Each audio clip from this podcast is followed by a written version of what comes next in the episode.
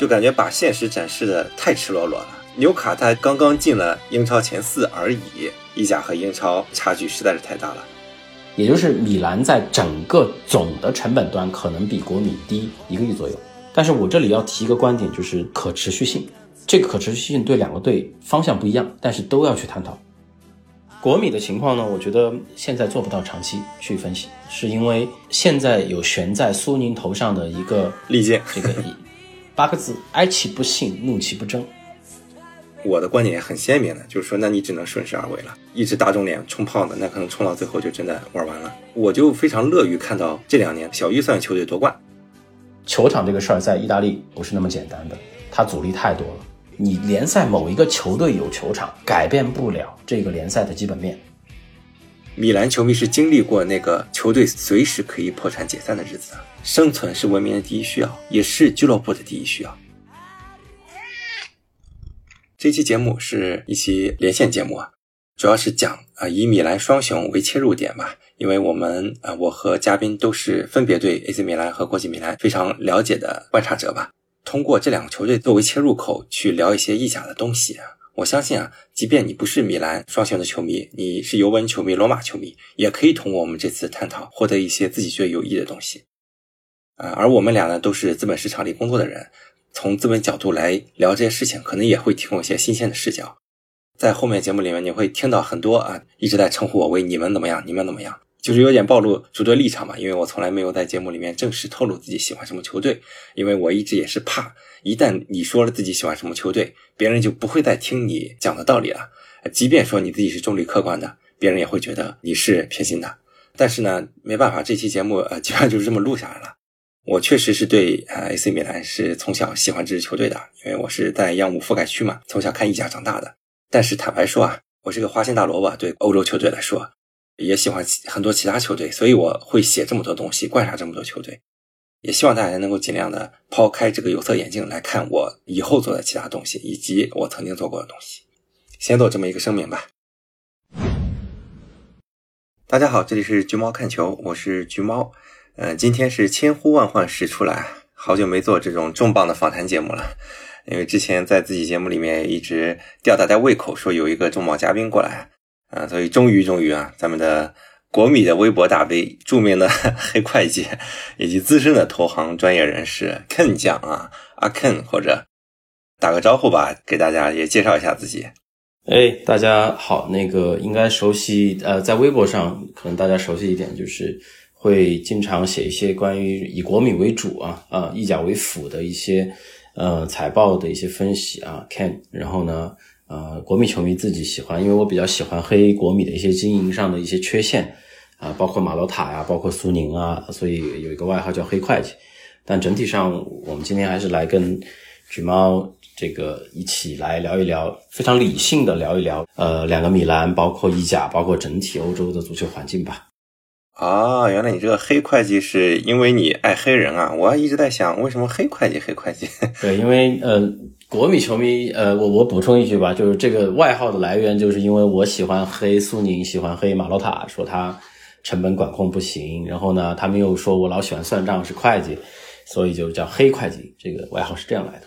啊，我一直觉得。这个称号把你称的没那么高级了啊！明明是投行精英啊，结果称人家会计啊。虽然这个行业没有高下之分嘛，总感觉没有高大上了啊。要说会计是我这种对吧？真正的，嗯。然后其实我们二一年的时候在北京见过一次面啊，当时呃那个局其实挺高端的。这么一想的话，还有这个 B 站大 V 也是我们节目的一个经常出现的村长托马斯，我们当时也是面基过的。对的。其实这期节目已经是迟到了一年了。看见去年的时候曾经做客过一次，呃，小五跟沈天浩的那个记忆电波，从资本角度聊过米兰双雄的一些话题。嗯，我记得当时我看那个评论区嘛，就有很多米兰的球迷，啊，对你说的话不是很满意啊，也有说，哎，让橘猫来搏一搏黑会计。当时其实我我听完那期节目，我是觉得没什么问题了，基本上大体大家认知都是差不多的，也是本赞同的。我当时就想说，请肯将过来洗白一下，或者来替你来解释一下。但是呢，这个大家也知道，我这个生产力啊，还包括各方面，刷一下一年过去了。然后本来今天这期节目最早是想做去年的一个呃上赛季的一个回顾啊，结果这搞着搞着这时间成了新赛季的前瞻了，呵 呵没办法。当时 Ken 是去了一趟呃伊斯坦布尔，亲身经历了决赛啊。我哎，所以上周你有去日本吗？去看了那个国米的比赛没？呃，有去，嗯，去东京待了几天。啊，有去跟那个国米的那个呃，对啊，有有啊有，嗯，主要就看球。其实他们，嗯，待会儿可能会聊到吧。就是其实他在东京应该还是有一些商业活动啊，包括跟不同品牌。但整体上我觉得安排的还是比较简单，所以我也没有去说跟某一些商业活动，主要就是最后去看了个球。啊，我也是，反正一直非常 respect 啊，嗯，确实是对于国米的这种支持是毫无保留的嘛。一方面当时是想说欧冠结束之后就来做这期的，啊，后来一等啊，没想到米兰这边成了更大的新闻啊，先是一系列的操作啊，非常有争议的操作，炒掉功勋的总监马尔蒂尼啊，然后又卖掉了本土的舰队基石托纳利啊，也非常受球迷的爱戴啊，当时红鸟是被骂的劈头盖脸的。呃，我想如果是一个月之前聊这期节目，可能会更有效果，更有这个争议性和流量效果。但是也好吧，反正现在大家可能会逐渐的更理智一些，来平和的看待这些操作吧。感觉可能这一期聊完，也许会掉粉，有点危险。也让阿肯来这个分享一下上个赛季你你去跟着去远征决赛的一些感受吧。我是一开始没有看到你在朋友圈里发啥，后来我在你微博上才看到了。所以你当时是觉得呃非常的难过、遗憾，还是说因为国米其实表现是超出预期的嘛？还是觉得很坦然呢？哦，对，我先澄清一下，我们现在不敢发朋友圈啊，我又把我屏蔽了呢。没有没有，呃，因为整个行业的原因，我相信大家都能理解，国内现在这个风气就是相对大家还是对吧？就不要太去去说这些事情，所以。嗯，这两次出去看球都没有在朋友圈去发什么东西啊，微博嘛就是一个私留地了。那呃，本身球迷为主，我觉得发一发没关系。嗯，我自己欧冠决赛的话，其实嗯，我跟过去我的感觉是，其实嗯，还是还是非常值得啊。就因为说实话，我觉得以北方三强还有两个，就尤其两个米兰的这个情况来讲。其实未来的这个可以预见的，就是待会儿我们可可能会聊到，就可以预见的英超的这种相对比较垄断的优势来讲，其实我觉得意甲球队北方三强每十年能进一次决赛就已经挺满足了。我自己是这样的啊，嗯，就每十年能进一次欧冠决赛，这个我还挺满足的。那这个拿不拿欧冠冠军呢？这个真的要看决赛对手，要看这个命啊，天时地利人和。嗯，而且我自己觉得，就这次去看这个比赛，我自己在现场，当然我不知道电视上可能会有不同的感受。呃，我自己感受就是，呃，曼城这种作为新贵啊，就是包括英超整体的流量来讲，它肯定，嗯，这个在整个欧洲，尤其英语世界这个里面啊，它影响力，包括这次你看他来日本、来韩国，它能这个带来的这个整个影响力，其实还是很大的。啊，你意甲球队像国米去日本，当然我待会会可能会聊到去东京，我觉得还行，但是整体上肯定这个是意甲是失势的。呃，反过来呢，就是说从竞技上，我觉得我我一直觉得就是说这是意大利足球这个老底根子上的东西，就是即便阵容上我看上去好像屌丝一些，对吧？嗯，我们当时都在说，我说你看看这个曼城那那几个后卫都是多少钱买的，我们用的后卫是谁？两百万租借的阿切尔比，几乎免费来的达米安，嗯。对吧？我跟人家那些花四五千万的这个买来的这个后卫踢，但是我觉得就是整体上踢的内容不差，对吧？我我不知道你决赛有没有仔细看，我觉得内容内容绝对不差，而且其实非常意大利，就是说意大利足球就是这样，就是说我即便牌面纸面上的这个实力好像看上去是弱一些，但是我动脑子踢球，对吧？而且我战术体系就是其实可能有一些克制你啊，我就是。场面上不会不会落什么太大的下风，我甚至我们去看那个技术统计，呃，这个我我没记错的话，国米的这个预期进球应该是比远应该是一点几吧，反正比曼城高，而且高不少。然后其实绝对的机会国米多，对，而且我觉得我自己去看那个球，当然我相信，嗯，也有很多米兰包括国米球迷有确实这这尤其这开关以后啊，包括这。呃，这个大家这个伴随国内跟意大利那边交流，其实会有很多机会去米兰去给去去看球啊，去欧洲看球。我自己觉得去跟着这个，因为我们当时是跟着北看台做嘛，就是这种跟他们一起唱歌，因为其实也会有意去学一些这个北看台的一些歌啊，就比较流行的几首歌，肯定会去学啊，包包括这个意大利语，呃，多少会一些，对吧？就这种跟跟着这种死忠球迷一起去喊首发，去去去去在球场里面去唱这些歌的感觉，是真的，呃，这个是太爽了。这个是我觉得这个看球最最值得去说的，而且因为尤其你去跟曼城这种相对底蕴稍微薄一点的这种呃新兴豪门比，就是我简单来说，其实因因因为我之前也在伦敦待过嘛，我自己觉得就是说整个英格兰，我我走下来的球场，我感觉利物浦呃氛围是非常好。当然这个大家都知道安菲尔德对吧？他的情况，嗯，那么相对来讲，你去切尔西啊，去阿森纳，其实他们的这个所谓的球迷的口号非常简单，即便是死忠球迷。球迷口号非常简单，就是没有像意大利，我自己感觉，就是我当时也邀请过两个英超球迷跟我一起去米兰看球。我记得当时看过，呃，踢米兰德比，包括去国米踢那不勒斯这些，这些英超球迷去米兰看球，去体会国米的主场，就是他们回来都说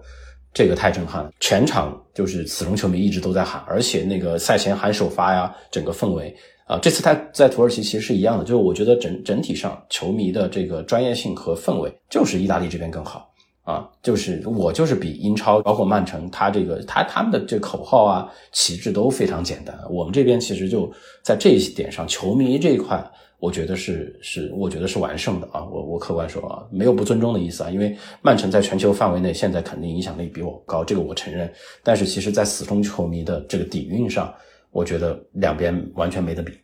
呃，而且我自己觉得呢，就是你去看比赛，我我觉得就是，嗯，我其实曾经说过一个观点啊，就是说这个观点呢，可能有些国米球迷反而觉得不太喜欢，但是我觉得其实对米兰球迷是一样，就是我觉得意甲，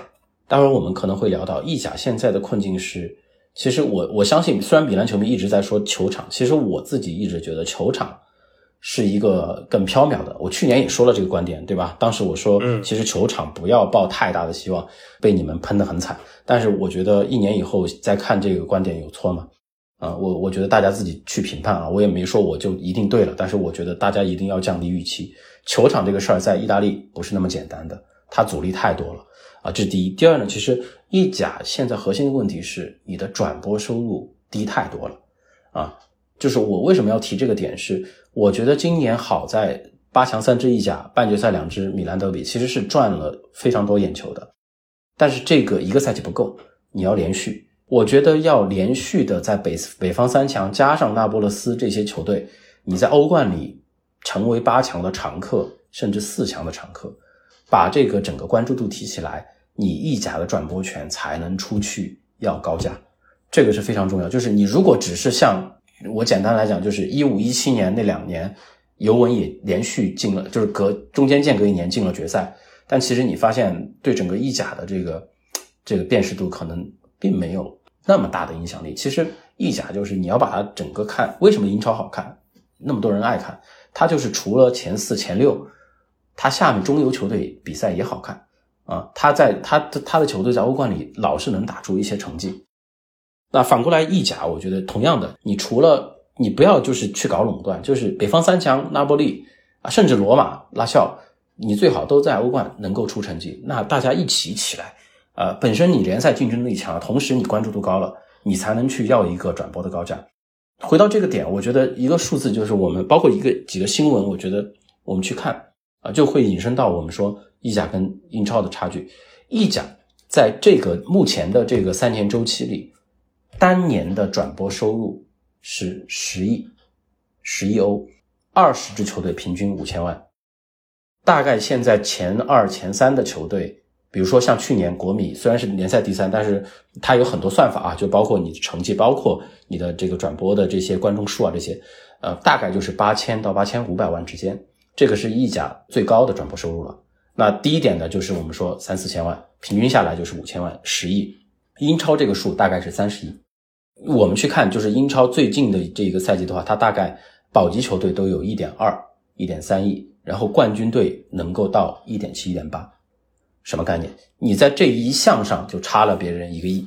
对吧？在这一项上就差了一个亿。就是如果转播收入提不起来，你还要去想着你自己去搞个球场，你其实说说难听点，你球场你现在你用圣西罗。也就是五千万六千万的这个收入，你有一个球场，你能做到一个亿不错了啊！而且你是还你你还有一个非常大的前提，就是你的球票能能涨价。你在意大利，我告诉大家，就是我们去看，就我我相信米兰情况类似，你去看国米的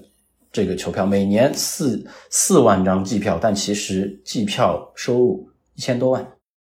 你很多其实真正每年能做到那么大的这个五六千万甚至六七千万的票房收入，都是散票贡献的。季票像北看台那帮人，就国民北看台那帮人，白菜价，一年两三百欧，白菜价，你根本没办法涨。你这些东西你不涨，你根本这个量，你想他每每每场比赛四万个季票，就直接占了你一大半了。你这些价格不涨，你票房收入根本提不起来。你以为你建个新球场，你就这些就好涨价吗？我告诉你，意大利那边肯定又会闹。你你，如果你没记错的话，就一两年前尤文曾经想提价，我记得是还被拉横幅嘛，被骂嘛，对吧？其实尤文当时也有同样的问题，就是说你你想涨价，本地球迷愿不愿意？意大利那边经济什么情况？我相信大家去过意大利的都知道，对吧？你去看米兰，我说实话，它除了几个景点之外，米兰也就是国内三线、二三线城城市的水平吧。我说客气一点，对吧？反过来就是，关键现在你去看意甲，还有一个核心的问题就是，你即便站在现在这个角度，你会发现最新的新闻是，你在谈下一个周期，从二四二五开始的这个周期，可能你十个亿都不保了。嗯，对，一年十个亿都不保。如果你再往下降，你可以想象，你可能冠军队也就拿个七千万的话，就比现在还低。那这个就更难看。这个实际上，我们说你要考虑通货膨胀，你要考虑整个足流入足球界、欧洲足球的这个热钱，因为。现在主要的热钱来自于中东，来自于美国，对吧？嗯，那这些热钱流进来，理论上你应该是把这些东西推高的，但你不增反降，所以其实我觉得很多东西是这个差距啊，就是比大家想象的大啊。如果你这个转播权这个最大头的收入都解决不好，其实你整个联赛竞争力是没办法提升的。我我这样直白一点说，就是你联赛某一个球队有球场，改变不了这个联赛的基本面。因为意甲你很难说让二十支球队都换个球场，这个不可能啊，它现短期内实现不了。但是你反过来，你可以通过提高转播收入这一块，让二十支球队实现一定程度的收入水平的提升，对吧？因为其实英超里边你看，它实际上是一个均富的概念，它保级队都有一个多亿。嗯，意甲我说你至少保级队有五千万的话，其实可能对于很多保级队来讲都不一样，它转会预算都不一样。所以我觉得这个问题是。最核心、最核心的，当然这里面就我们可以待会儿展开讲多，但我觉得有很多历史因素啊。嗯，意大利足球曾经牛逼的时候，其实也是贝鲁斯科尼带领的热钱进来的时候嘛。说白了，那个时候大家还没有像现在这样。但社媒以后其实是放大了英语整个语言上的优势，把英超的整个优势，包括我们说热钱啊，以及英国作为一个嗯被投资的，相对来说是一个比较集中的一个这样的一个地点。呃，他所有的优势都放大了。嗯，对。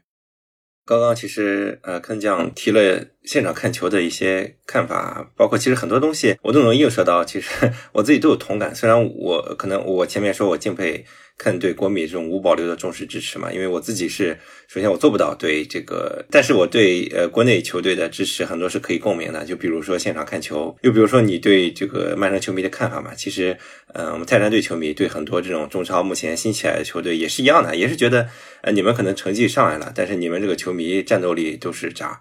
呃，这种其实都是能勾连起来的。包括我是呃现场看过球之后啊，才真正明白，你现场看球跟电视上看球那真的是。两个完全不同的活动，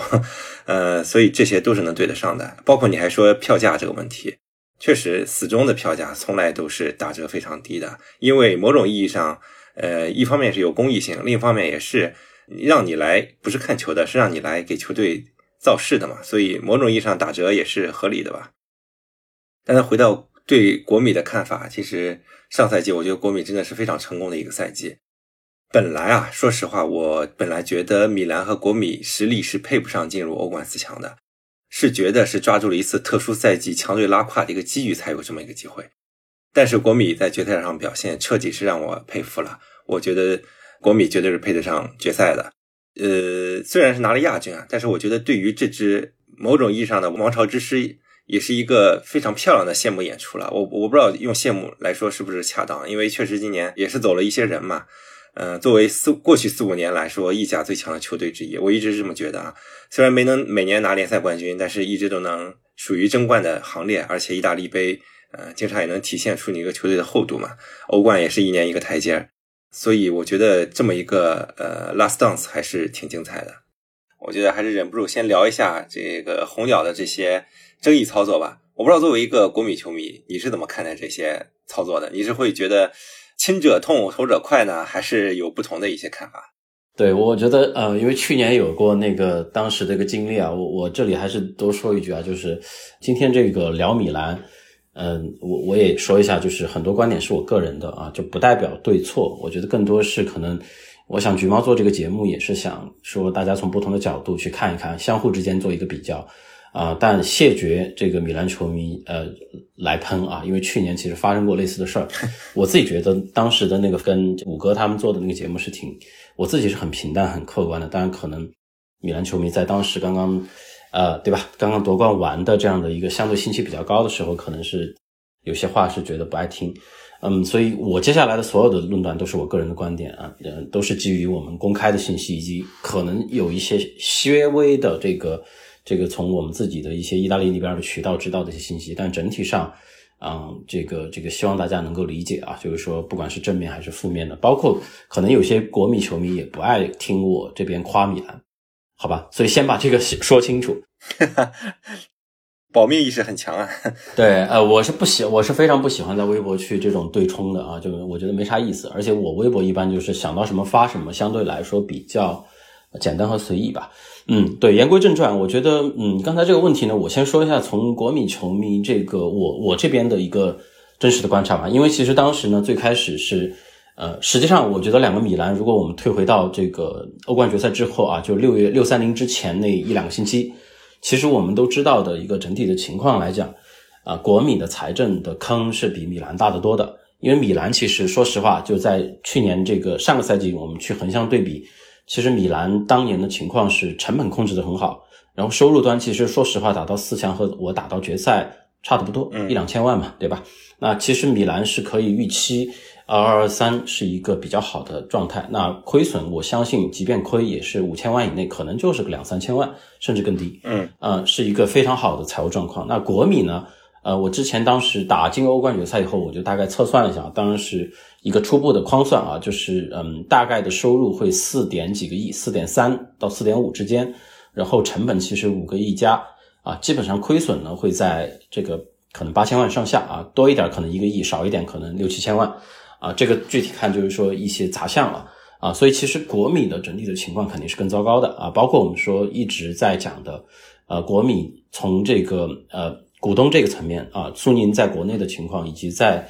呃张康阳在这个这个香港的情况，大家都清楚，我就不赘述了这里。然后呢，以及这个嗯，国米本身自己身上有一个四亿多债券啊，就是债务相对高一些的这样的，不是相对高，是高得多的这样的一个实际情况。米兰其实，在里哥呃这个转手给埃利奥特，以及埃利奥特再转手以后，其实米兰自己本身是基本上是无债一身轻的状态。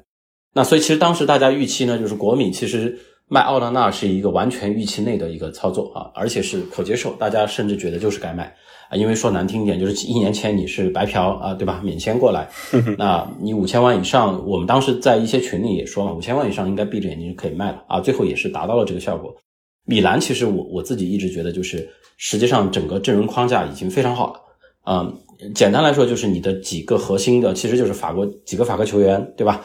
以曼尼昂、呃托奥加上这个托纳利，再加啊，当然吉鲁稍微老了点啊，加再加特呃再加莱奥，这几个其实是米兰最核心的球员，而且相对来说可能是第一梯队的这个工资。那其他球员呢，就是说你你你修修补补啊，看能不能升级。其实你这个阵容的框架是非常好的啊，我自己觉得啊，而且相对偏年轻嘛，因为米兰其实跟国米相比就是年轻。啊，这一块是是还是有优势的，嗯，所以当时托纳利这个新闻爆出来，而且其实最开始是说纽卡看上了巴巴雷纳嘛，对吧？当然这个就是后来这个 T A Athletic 吧，应该是那个那个媒体其实当时也说，就是可能，嗯，巴雷拉最开始也许是有一些兴趣，但其实呃是个烟雾弹。他们真实可能接触过米兰以后，发现米兰可能会有这个卖的想法，所以就去。算是这个在巴雷拉这个烟雾弹的这个掩护下吧，啊，非常快的推进了托纳利这个事儿啊。其实，嗯，实际上托纳利确实是在非常快的时间内就进入了 Here we go 的这个阶段，几乎对吧？嗯，这个我相信当时大家都是非常意外。我自己作为国米球迷，我的我的我的初步当时的第一感觉是米兰不应该卖。就是站在我们的角度来讲，就是托纳利这种儿毛梦嘛，我们叫儿毛梦，其实就是从小就是红黑球迷，然后呢，呃，精神属性强，而且说实话，嗯，他当时转会的时候，包括降薪的一系列操作，其实是在我们看来，在这隔壁球迷看来，我们觉得这个是就是未来的队长嘛，包括你们自己也认为这样认为。其实以这样的一个价格卖呢，当然最后我我我看这个德转，其实现在写的是六十二还是六十六千四百万吧。啊，当然他可能后面还有一些奖金，我估计最后就是七千万左右欧元。对，嗯，这个钱呢，你说肯定卖的算高的，因为我没记错的话，托纳利竞价你们应该最后压下来，布雷西亚那边应该是一千四百万，所以你净赚基基本上资本收益肯定是六千万甚至以上，对吧？嗯，这是绝对从买卖角度肯定是一笔好买卖啊，这个价格也还行。嗯，但是呢，就是说，在当时的这个六月底这七月初那个角度去看这个交易，我会觉得从感情上有一点，我都觉得就是这个感情上有点有点好像有点把红黑的这个传统给颠覆了。当然，当时也还有马尔蒂尼和啊你们那个叫马萨拉啊，他们也有这个相应的，对吧？嗯，啊，就我我的感觉啊，就是当然，我觉得现在是有一点事后诸葛亮。现在来看，其实整个操作呢，还是有它合理的地方。啊，简单来说，我觉得就是说，如果现在去看，当时看就觉得这是在干嘛？因为我甚至看到你们，嗯，微博有一些这个你们的球迷，今年应该包括几个大博主，应该是分裂的非常严重，对对吧？尤其在这一系列操作之前，呃，我们的角度看，就是觉得会有一点这个，对吧？就对立的挺凶的，吵得挺凶的。但现在再看呢，就是说，其实我想红鸟它整个操作的这个逻辑，就是说。嗯，在一个足够高的报价的情况下，并且球员其实这边他也没有说真的就是我完全不谈啊，而是一个其实嗯，因为其实托纳利我记记得在你们这儿其实工资也不高嘛，三百万以下吧，应该呃三百万，对，能够涨薪，能够实现他自己可能潜在的有人给他画饼，觉得这个英超是 NBA 啊，足球 NBA 这样的一些一些角度吧，但是我觉得。嗯，他的这个转会有有从商业上，包括他自己可能个人发展上也有他的合理性，并不是完全不合理。啊，另一方面就是说，我觉得从红鸟后续的这些操作来讲，嗯，他其实这个算盘早就打好了啊。嗯，我记得你们最开始的时候说，如果不卖人，你们大概预算就是三五千万。嗯，那其实你现在把托纳利这个钱充分的用上来以后，实际上是把整个阵容的，除了我刚才说的剩下的那几个法国人。就刚才提到的，除托纳利之外的这些核心球员能够保留之外，其他的球员基本上都要动个遍啊。当然后防线相对稳定一点，对吧？尤其中场基本上动个遍。嗯，那我觉得这个就是想好了的啊，就是说，而且尤其考虑到你们是现在才八月份嘛，其实也就是一个月的时间，你们基本上做了六七笔、七八笔交易吧，就这些其实应该肯定是早就想好的一些目标了。那而且是很快的这个执行效率，从这一点上，我觉得我相信这八三幺最后去给各球队打分的时候，米兰的目前截止到目前去看这个转会应该还是一个高分。这个我理解呢，从商业上他肯定还是有一些考虑啊，就是说这个你通过卖一个人七八千万，然后你盘活了整个转会市场，并且把阵容嗯做了一个全面的替换啊。至于说。我觉得从竞技上啊，我这里也多说一句，因为这个观点，我我觉得是现在国米球迷比较主流的，就是说去看米兰的观点，就是说你现在买的人有点多，你你阵容的动静有点大，就是说当你真的去看新赛季开打的时候，如果磨合的好，我相信米兰这支米兰的进攻应该是会非常强的，因为我能看出来，像普利西奇这些，其实对吧，都是曾经很牛逼过的，但可能这两年伤病比较多啊，但如果磨合不好，可能结果并不会。像想象的那么好，所以其实这个是有风险的。我觉得这套操作是有风险，但是，嗯，我想红鸟他既然决定这样搞啊，并且他觉得这样搞呢，能够去盘活他的整个，呃，我们说站在我们角度去看，就是盘活资产嘛，对吧？不外乎就是盘活资产，把整个球员这个资产给盘活起来。这个逻辑最后其实你去评判它对与错，还是看新赛季的成绩。但我觉得从商业上，嗯，尤其考虑到最最近一个月这一系列操作吧。还是能够看到它的一些合理性和它本身就呃有把一些这个草灰蛇线的一些这个布局早就布局好了，否则它怎么能执行这么快呢？所以我觉得这是一个一个一个目前相对理性的这个国民球迷去看这一套吧。我不知道你们在在真的就我说的，就是发过去一个月发生的这些交易以后，其实会不会看托纳利这个交易会也会更正面一些，或者说更理性一些？确实，我刚才说嘛，如果一个月之前的话，可能节目效果会更好一点，因为当时还没进行一系列操作嘛，当时就是纯连着两个违背祖宗传统的一个决定吧，先是开掉了马队，然后又是买托纳利。其实这两次我们都有聊过，第一次你问我什么感受，我说，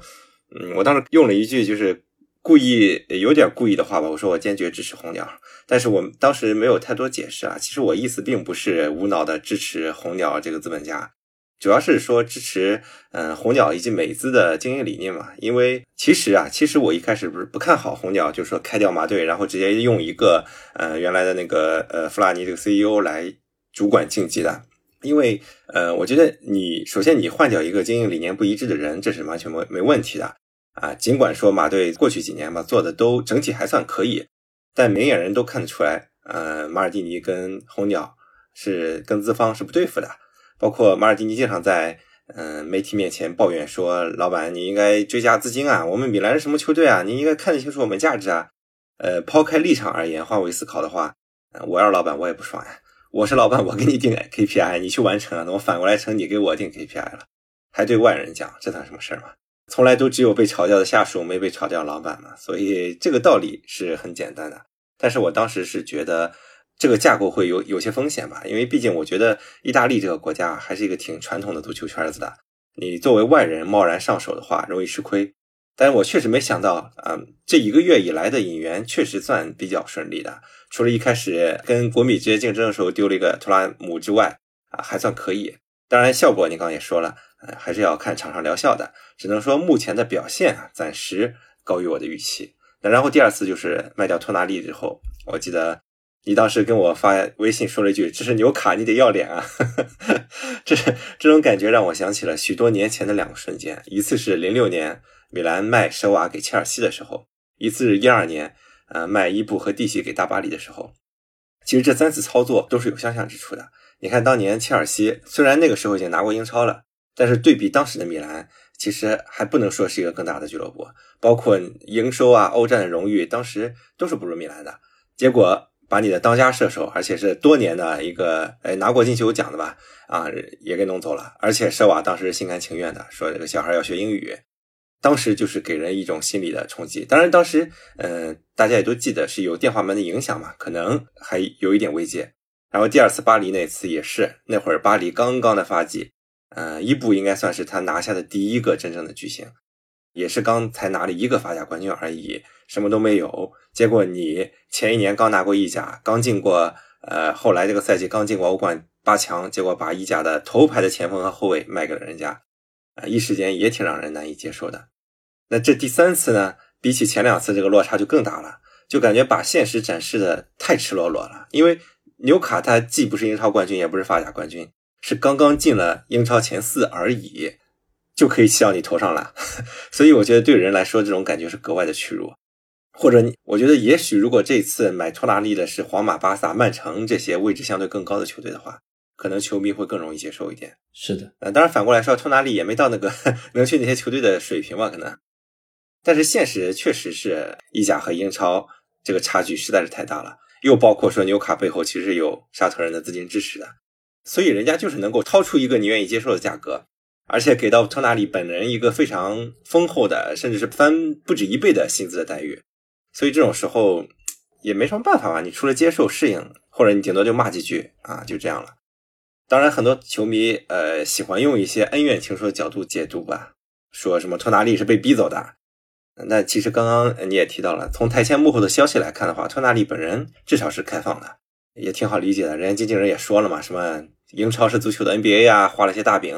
而且这个确实待遇涨了很多，而且也同样可以打欧冠。当然，当年是为了来米兰是降过四十万薪水，但是来年他不就翻了翻到了三百万嘛？而且你这个差距确实是太大了，不是说是一个四十万的差距，翻了一倍了。我觉得从一个人的角度来讲也是挺好理解的。嗯，所以整个事儿都挺顺理成章的吧？唯一的感觉就是心理落差太大了。我不知道之前国米卖卢卡库的时候啊，或者说是之前国米。近期有卖过什么？好像也没有类似的很像的操作啊。我不知道国米球迷在某个瞬间有没有过类似的体会。对，我觉得托纳利回到你刚才说的那个点啊，当时我给你发的那个微信啊，就是其实，嗯，我自己觉得啊，就是站在一个国米球迷的角度，我觉得站在去我去看米兰的阵容，我会觉得其实麦莱奥也许是一个更合理、更理性的选择，然后反而是托纳利呢，嗯，这种儿毛梦的，其实留着未来当队长，会不会其实从感情上大家会更接受？对吧？因为包括其实之前莱奥也续约上也有过来来回回吧，只能这样说。嗯，而且呃，就像你说的啊，就是说，嗯，不管是这个任何一个球星卖啊，就比如说像我们卖卢卡库、卖哈基米、卖奥纳纳，其实卖给的都是确实财政，包括就整体上他的可能情况比我们好。的多的这样的一个豪门球队，对吧？曼联、切尔西，你这个托纳利呢？你如果卖的是比如说曼联、切尔西、利物浦这些，我相信可能球迷嗯从心理接受上也也都会好一些啊。因为纽卡就我我直白一点说，没有不尊重的意思。纽卡它毕竟从底蕴上，从从现实的这个实际的情况，即便它有一个非常牛逼的这个沙特的 PIF，对吧？但是他这个你去他这个球队，你真的能说你你是一个比米兰更高的平台吗？我即便给他再给他五年时间，他能做到吗？我我自己存疑啊，所以我觉得这个平台是不是更好不好说。我说难听点，明年纽卡能不能继续进前四都有问题。是啊，对吧？嗯，完全有可能，完全有可能，因为英超这个竞争的格局，它每一年前四基本上还是会有一些这个变化的。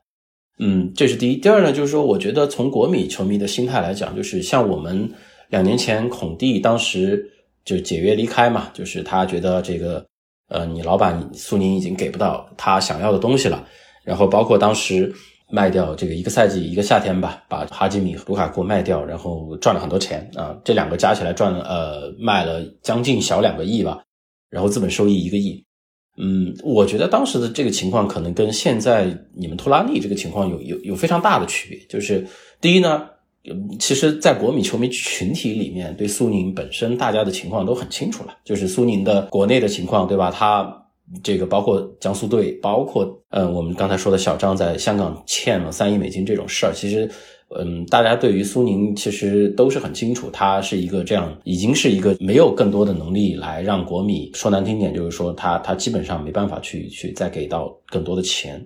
啊，这是这样的一个股东的一个情况。第二呢，就是说当时。呃，其实孔蒂夺冠那一年，国米是顶着疫情加大了开销啊，就是包括给到了更高的工资，包括当时卢卡库进来也是七千五百万啊，再往前一年，然后哈基米是四千万吧，我记得，实际上都是用我我我们内部开玩笑叫这个刷信用卡啊，其实你压根就没那个钱，你你是呃对吧？你是欠着皇马欠着这个曼联分期，然后去把这两个人吃下来，然后搏了一年哦，OK 拿到了冠军。但是其实你养不起啊！当时的这个情况是不卖国米可能就直接破产了啊！直白一点说，现金流根本就不够，所以其实这两个人就是必须卖。嗯，所以在当时的情况来讲，就是说，我觉得我自己来讲，虽然当时骂的人很多啊，我觉得就是这个东西消化不了，所以你就得吐出来，然后你就是得正常卖掉。这个其实事后来看。卢卡库肯定卖的对嘛？哈基米嘛，你你你确实养不起他，他去巴黎，然后也是合理的交易，所以这两个大家其实真正消化一段时间以后，你现在回头看都是合理的交易。嗯，米兰这个交易其实核心的这个对大家的冲击，我觉得除了刚才说的本身去的平台可能稍微低一些，呃，另一个很重要的原因是米兰其实不缺钱，或者说米兰的账上整体的情况是好的。啊，甚至在今年，我我我没记错的话，应该是前段时间有博主也写到，米兰今年应该二二二三是一个盈利的状态，或者基本打平吧。就这个在意甲球队，尤其北方三强已经是非常牛逼了。国米这几年亏的东西，呃，二零二一亏了二两点五个亿，去年是啊二一二二是亏了一点四，呃，刚才说的二二二三我们预计大概八千万，呃，可以算一下。然后尤文应该是过去两年都是亏两亿加的。所以你想，在这样的一个大的背景，北三成绩摆在这儿，对吧？米兰这两年成绩不比任何人差，然后你是一个相对比较低的成本实现了这个成绩，并且你还能盈利，你在这个情况下，你为什么要卖托纳利？这个是大家最大的疑问。但反过来呢，我觉得核心的点啊，就是我我提一些我自己的一些看法，当然这个不一定对。就我觉得站在红鸟的角度上，大家可能要去考虑的点是：第一，红鸟当时收购米兰的成本不低，嗯。啊，我们非常客观说，就是它是一个十二亿这个对价来买，这个成本是不低的，嗯。啊，这第一。第二呢，就是说，实际上在过去两年这样的一个加息环境里，红鸟，因为它说难听点，它是一个基金公司，它后面是有 LP 的，嗯。是有是有投资者的，那它要满足这些投资者后续的收益要求，他多多投一分钱，对他来说都是后续能够把这些投资收回来，并且赚到足够的 IRR，就是我们所谓的收益率，都会造成更大更大的压力。嗯所以我觉得他要在你让他 additional 像当时埃里奥特那样去多投钱，其实并不容易。嗯，不会的，不可能的，我只说了。对对对，当然你说的直白一点，我说了，待会儿人家又不爱听，对吧？因为当时埃里奥特他能够去投，很重要的一个原因是他拿到的成本很低，对，他是以一个债务违约的成本拿到的米兰，所以他有足够的空间让他去再多投点钱，再注点资，把当时的米兰扭转过来，让米兰更健康。那同时呢，只要一踢出成绩，他转手卖还能赚钱。这是他的逻辑，但现在红鸟这个逻辑不存在。红鸟本身的购入成本就高，他多投一分钱，在加息环境里，这都意味着更高的收益率要求。那这个对他都是挑战。对，所以我觉得这些因素要考虑进去。对，当然后面可能我们会再展开一下关于两家老板的评价啊。刚刚确实也提醒我了，还有一点点感想吧，就关于这笔出售，还有一点让我觉得意外的就是，我没有想到啊，我我想过米兰肯肯定会拆一些这种核心球员，但确实没有想过第一个拆的是托纳利，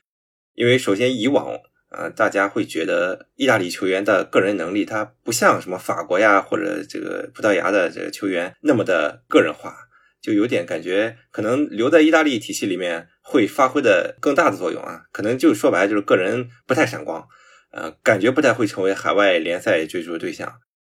包括其实我我我经常会损意大利球员，就说过去十几年我能想到的在海外联赛成功的意大利本土的球员，但不算若日尼奥这种规划的，屈指可数。我觉得可能维拉蒂算一个，其他的成功吗？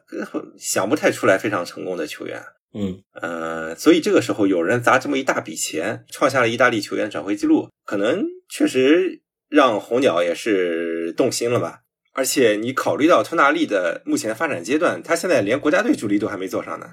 呃，刚刚你也说了，其实这个价格也还行。虽然说你可能大家会觉得托纳利这么年轻，是不是还能敲人家一笔？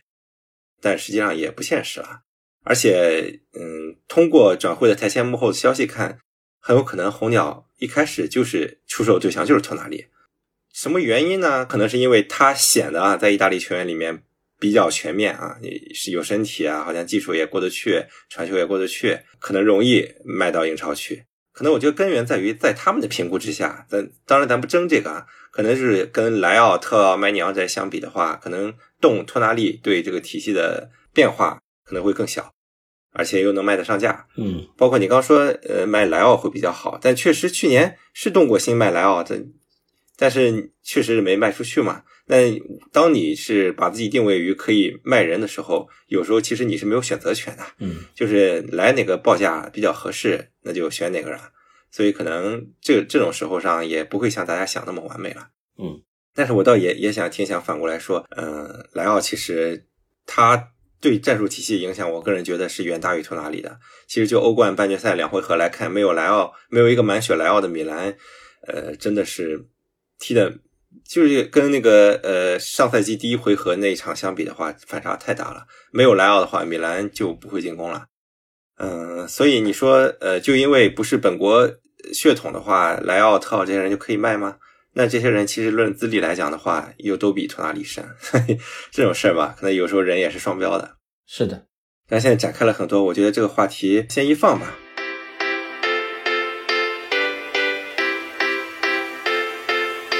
那前面其实我们也 Q 到了很多后面的话题啊，当然我们还是按部就班往下聊吧。呃，其实刚刚我们都是基于对两支球队非常呃认知非常深刻的情况下去聊了一些东西。那我觉得我们还是得聊一点基础的东西，以防啊有些可能不太了解这方面的朋友非常莫名。嗯、要么我们还是做一些传统异能，比如说算账这种事儿吧。之前我跟 Ken 说了，嗯，我们在这次聊的时候啊，就不聊很复杂的有摊销啊这些乱七八糟的，因为我个人其实算账时候也更喜欢直接从现金流角度聊得了。因为，一方面你聊那些会计角度的东西吧，复杂，可能朋友们听起来不直观；而且另一方面啊，我是觉得从 FFP 的角度来看的话，反正米兰双雄肯定是至少以前来看的话，都是在刀尖上来走嘛。呃，以后嘛，后面可能 FSR 这个新的财政监管政策之后会稍微放宽一点，但我觉得核心这都不是核心问题啊。这我是觉得，你只要能够长期做到非常自洽的现金流的话，长期看啊，不但不是说一年，偶尔一年两年的，长期如果能做到的话，那我觉得其实这些财政合规问题啊，大体来看都不会是个问题。我就不展开讲了，我觉得这是跟这个会计制度的一个设计有关系的，它的这个权责发生制跟现金收付制的一些区别啊。但我是觉得，只要你现金长期的做到健康的循环的话，那 FFP 都不会是问题的。好，那我们就算算呗，反正我我估计肯已经对这个滚瓜烂熟了。你还是要么你还是那个简单的聊一下国米的这种现金的账吧，就是说你每年什么。这个收入天花板在哪里？这个支出天花板在哪里？为什么尽管上赛季都这么成功了，还是看起来有一些窟窿要填呢？对，我觉得两个球队的这个退一万步讲啊，就是米兰现在的健康呢，我待会儿会提到，可能有些观点不一定好听，但是我我希望大家能认真听啊，就是呃对错大家可以有自己的判断，但是我觉得也算是一一种观点吧。嗯，国米现在的情况是这样，就是说，嗯，或者说我们放在这个意甲来看这个天花板。先这样说，就是其实，嗯，收入其实非常好算嘛，就是说比赛日收入现在北方三强大概就是六七千万啊，基本上就是天花板。当然，国米去年是因为欧冠打到决赛多踢了几场，因为你你应该还记得，就是最后两场米兰德比半决赛都是一千万级别的这个单场一千万级别的营收，嗯，基本上是这个几年一次啊，甚至从来没发生过的，对吧？嗯，然后你比赛日收入我们就打七千万。那商业赞助就是我们说就是 sponsorship。那比如说你的胸前，你的这个球衣呃赞助商啊，比如说 Nike 啊，这个你们是彪马啊，包括我们说这个现在还有后背啊，还有肩部的赞助商，以及你其他的一系列的 sponsorship。就比如说他可能跟你有一些商业的这个 partnership。那这些呢，其实基本上现在整个意甲的环境里，尤文应该是最高，大概一个多亿啊。国米跟米兰应该这个数。我没记错的话，应该大概都是一个亿左右啊。当然，米兰应该今这国米今年和这个米兰今年应该都会好一些，就是二三二四。因为尤其国米之前啊，你如果去看去年的情况，国米当时的坑很大的原因就是因为胸前违约了嘛，对吧？胸前本来谈了个两千五百万，一分钱没给啊。但是整体上来讲，就是说，如果我们要去看基本盘，这个商业赞助就是我们说的整个大的 sponsorship，啊，一个亿是要有的。那我们就打一个亿，那所以前两项加起来就一点七亿了。我刚才说了啊，意甲大概八千五百万，那这就两点五个亿了。然后欧冠你至少做到六到七千万，就是打到十六强。那这个加起来你可以算，就刚才一点七加上八千五，两点六，两点六再加个六七千万，对吧？就基本上是三点几个亿出头了。三点几个亿呢，你可能还有其他杂七杂八的几千万。呃，国米基本上现在的基本盘就是，如果不卖人，就是我们说的没有资本收益这一块，大概就是三点五到四个亿之间，这是国米的基本盘。那踢得好有几个变量，就踢得好的话，就是啊，因为意甲其实这个钱，国米跟米兰差不多，就是八千万左右啊，多一点就是八千五，少一点就是七千八、七千九这种啊，这个其实也就不存在变量了啊。那另一个变量就是欧冠，欧冠就是我说的，就是你踢小组赛。起步就是五千万啊，然后你往上踢到十六强，可能六六七千万，因为还有赢球奖啊那些。然后你可能再往前踢，比如说像去年那样踢到半决赛，你们可能大概就是八九千万，我们差不多踢到决赛，最后是一个亿左右。这个是一个最大的变量，就是说可能你踢得越好，就是还有个三四千万的这个增量。然后呢，其他的基本上都是定量，所以其实国米的基本盘就是三点五到四个亿。然后如果卖人啊，比如说像今年二三二四国米情况会好，就是奥纳纳，对吧？你基本上五千多万的净收益，那呃，像你们托纳里基本上也是五六千万的净收益，这两个一算进来，就加上我刚才说的，国米可能二三二四的初始的基本盘就四个亿保底收入，那这是国米的基本盘啊。米兰呢，基本上这两年，因为其实前两年啊，尤其里戈时代到埃里奥特的前一两年的时候，米兰的商业是稍微当时是有一点停滞了，对吧？当时是有点停滞，但是这两年基本上你我看你们签的彪马呀，签的这个胸前赞助收入整体提起来以后，基本上其实这两个米兰在目前这个阶段来说是一个一个级别的收入啊，基本上就是我刚才说的那啊，如果卖人的情况下，可能四个亿往上走一点点，那这是你的收入端，那。成本端，米兰为什么像去年能够赚钱？就是你的成本压得好啊。米兰买人啊，我们说摊销这些我们不不去不不去细聊，但是就是你买人的成本啊，我们说直观一点，就是你转会费费付了多少嘛，对吧？那其实我我们去看米兰，比如说像现阶段这个赛季这个夏窗买的这些人，基本上是两千万上下，这说笑就是跟李哥那一年有点像，对吧？来了一波两千万的，但我觉得今年你们买的人质量还还是明显比那一年的质量要好的。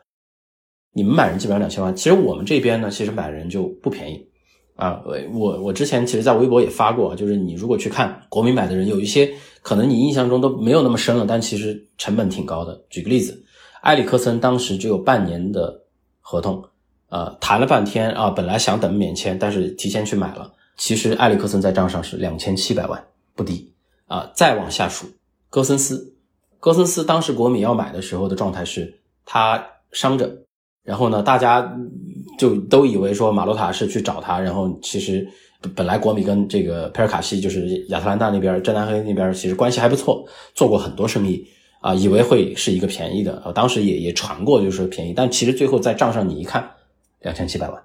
格森斯，然后你再往下，就是我们说这个赛季的呃弗拉泰西，当然他中间有做账的一些安排，因为他安排了小小将啊代金券嘛，但整体上弗拉泰西入账。我相信这个明年我们去看啊，他应该是大概三千三到三千五，便宜吗？不便宜啊！就国米整体上买人不便宜，这是第一。第二，国米的工资单高，国米的工资单应该显著比你高，因为国米现在其实这一波，呃，尤其在那个夺冠以后，包括我们说这个整个这一系列的核心球员续约以后，啊，我们现在底薪大概六六百六百五六百，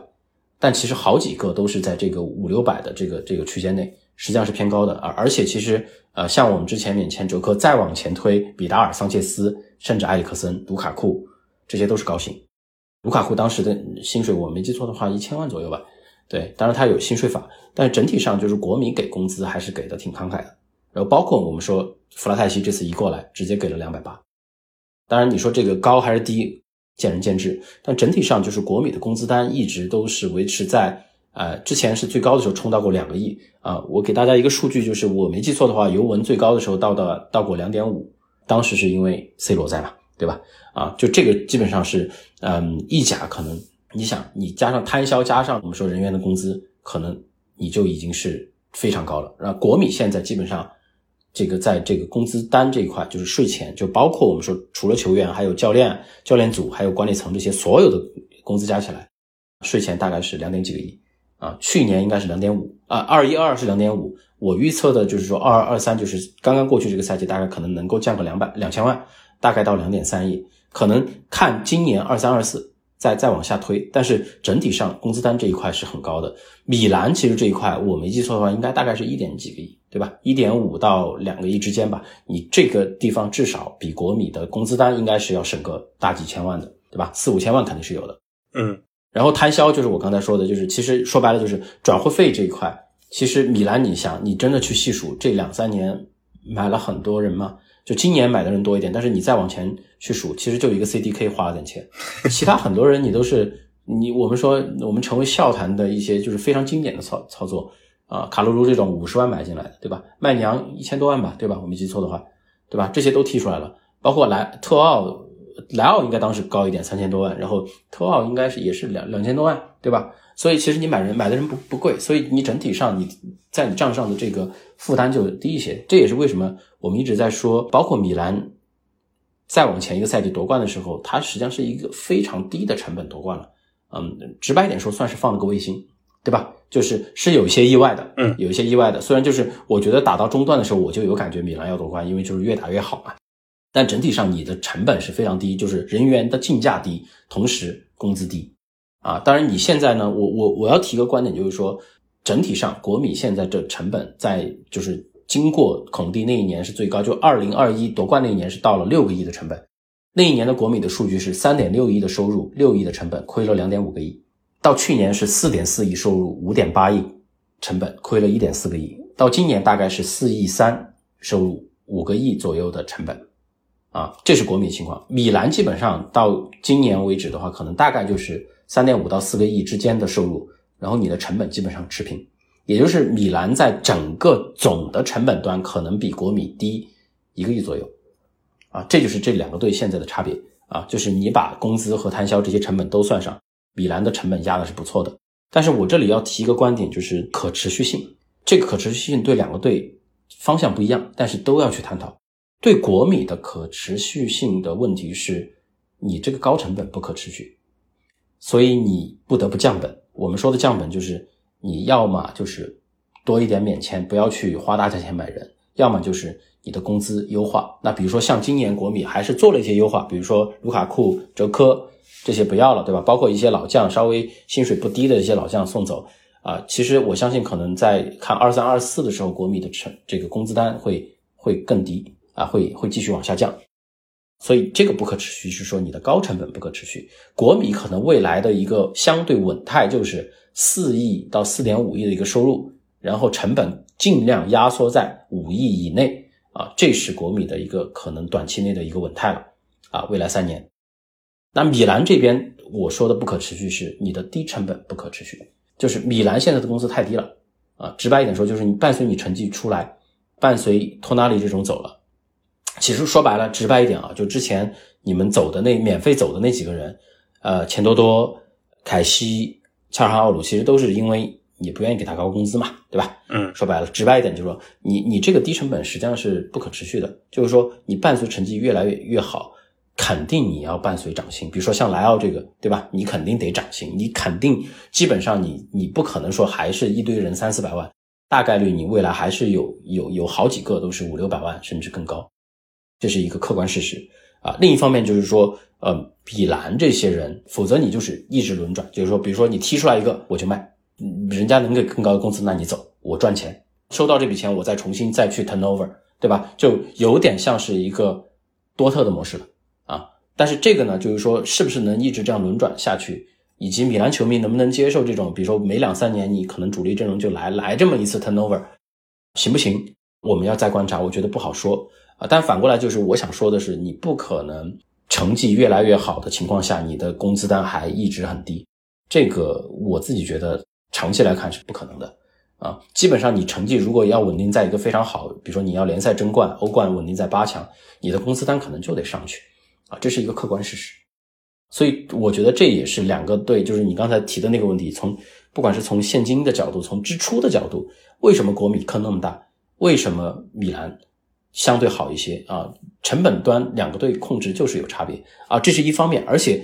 国米这边其实还有一个特殊的情况，我也必须要在这里提，就是说刚才提到前两年亏两点五亿、一点四亿，为什么亏那么多？除了我刚才说的本身成本太高的问题啊，当然之前还有疫情的影响，但另一方面就是国米每年都踩坑。我说的踩坑就是你回去看前两年国米的财报，就国米踩的坑有之前曾经进来的中资赞助，其实在过去两年坏账掉了，提了六千万，加起来，嗯，一年四千万，一千两千万，六千万，这是第，因为你肯定没仔细看国米的财报嘛，这六千万。然后第二。国米好几个球员是以解约金的形式送走的，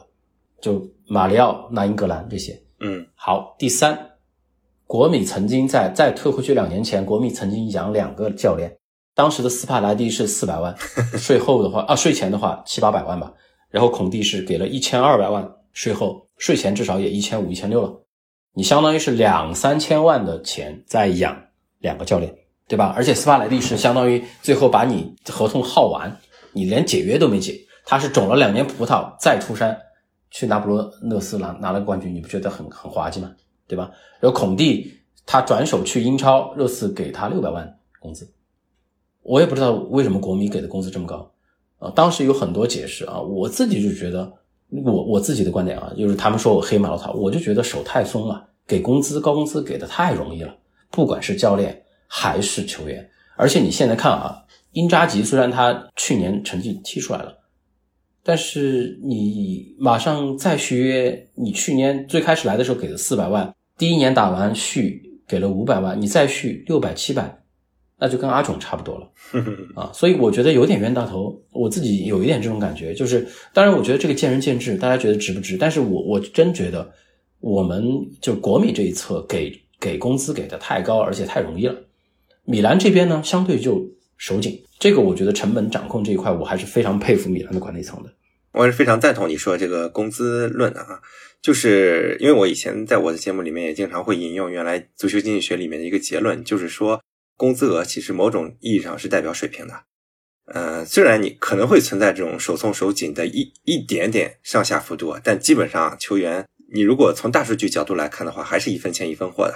因为这个市场是非常流动的。我不可能说我有赚八百万的能力，我搁你这儿在这赚四百万的钱。这是不可能的，但肯定是将来这个不可持续。你也说过了，当然我我这边也大体算一下米兰的账嘛。我我可能在营业收入这块，就三大收入也是不算球员收益这块，我会比你估计的更保守一点。我觉得差不多，基本上天花板就三点五亿。现状的话，因为你没法预计说每年都能在欧冠上达到超过八强的成绩嘛。那我预期就是在三点五亿上，好了就三点五亿往上一点点，那差了呢可能就三亿出头。那么刚刚你也提到了。国米的工资其实二一二赛季是二点五亿嘛，那上个赛季有降，那挺好的。米兰上个赛季的这个呃工资支出是只有一点七亿嘛，那今年肯定是会涨涨一点，估计能到一点八、一点九亿。我觉得可能管理层在整体的这个规划里面，大概他的工资帽总的这个呃整体的俱乐部的工资帽大概可能是两亿左右。那么你三点五亿的一个呃营业收入扣掉两亿。然后大家可能不太清楚的就是俱乐部的其他运营支出啊，就比如说什么安保费啊，各个杂七杂八的。其实两家俱乐部我看过，基本上也都是差不多一个亿。这块可能大家会不太容易注意到啊。那基本上对米兰来说，三点五亿的收入，你扣掉接近两亿的工资和一个亿的其他支出，三亿，这是纯现金角度啊，就还剩你只算现金的话，那就只剩五千万左右的一个现金可以用了。而这个现金呢，也还有其他的用途。啊，当然不一定全部能够用到呃球员转会上面，所以说你想提升你花钱这个幅度，那就是说你卖人嘛。那米兰之前为什么手紧？那就是因为你之前的人都是免费走的。呃，国米为什么之前能够呃手稍微松一点？那是因为你国米每年都能几几乎每年都能卖出一个大货吧，卖出一个五千万以上的。以前卢卡库啊，包括后面每年基本上球员转会收益都能达到个五千万以上嘛。所以说，人家就能买的人转会费更高，然后那个抢人的时候钱能给的更多，所以这也很好理解。呃，刚刚其实我我觉得米兰还有一个优势，你就是刚刚可能没提到，就是说利息这一块儿啊，对，因为国米其实每年有一个 小五千万的一个利息，其实还是你这么想的话是挺肉疼的，等于是一年一个非常有质量球员。这块米兰没有，那确实是一块比较轻松的。对的，当然算我这里算账的时候啊，刚刚提到，呃，有一个假设，就是说转会的赊销和赊购这一块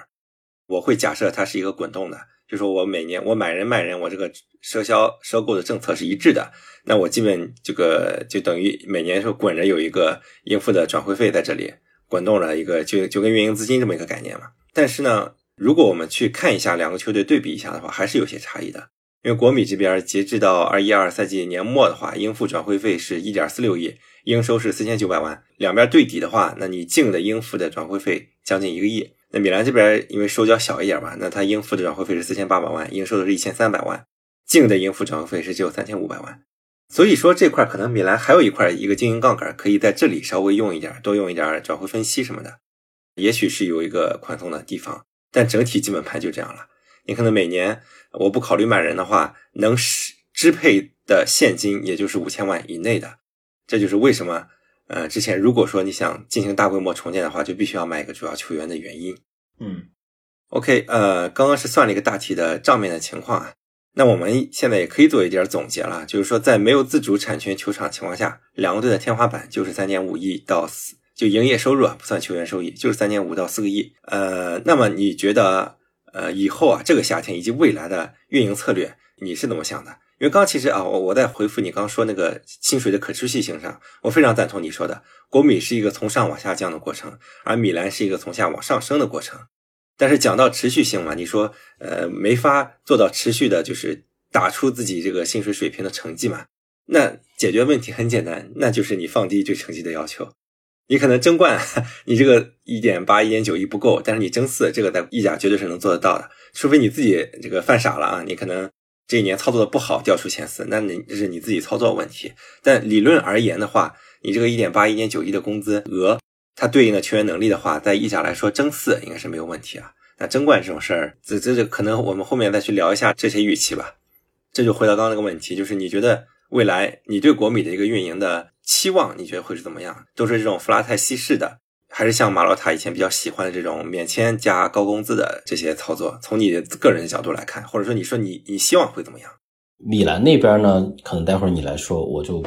我也不好预测啊。就是，但我觉得米兰整体上肯定是在一个相对安全和偏良性吧，我觉得。偏良性就是其实嗯是不是一个良性循环？其实米兰就要看这现在成绩了，嗯，对，就是看成绩，就是你磨合的好那就牛逼，磨合不好可能你这个圣诞节你就开始骂街了啊，所以这个是看成绩的，嗯，国米的情况呢，我觉得嗯，其实我我必须说我在微博也说过这个观点，我觉得现在做不到长期去分析，为什么呢？没有长期分析的 basis，是因为呃现在有悬在苏宁头上的一个。利剑，这个利剑就是呃，他在卢森堡层面，苏宁的控股集团呢是借了三个亿，然后呢，其实二点七亿，但是他已经滚到了三个亿了。这个钱呢，它的到期日是明年二四年的五月二十号。其实，在它到期前，它必须要有一个处理，就是要么是找其他方，或者找这个橡树，因为我原来借的就是橡树的钱去续续贷。那比如说再续个三年、两年。啊，这是一种方式。第二种方式就是在这之前我就卖掉了，或者说我引入一个小股东，我能够把这个借的钱解决掉，这也是一种可能性。也就是股权发生变化，就是你通过出售一定或者说是全部的股权。第三种就是变成李哥，那就是苏宁也还不上这个钱，也没有其他办法，那就违约，违约国民就掉到橡树的手里，那又开始一个新的周期。所以你让我去分析，在这个这个事件，它正好是在下赛季差不多结束嘛，在这个事件之前，其实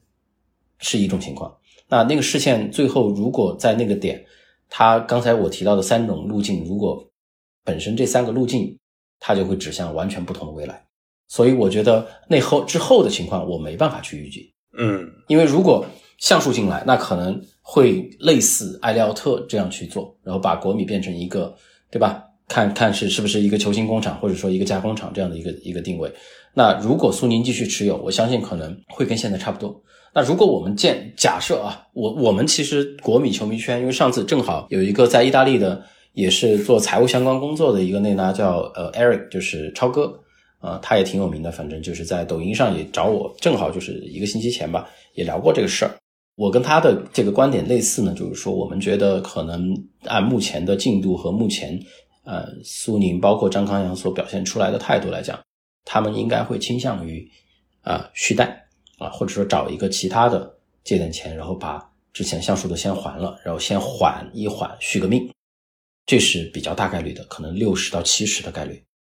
那如果我们说能够去这样做啊，因为其实这个钱这个债是股东层面在承担，嗯，站在国米球迷的角度，我去看国米的情况呢，如果苏宁继续是国米的股东。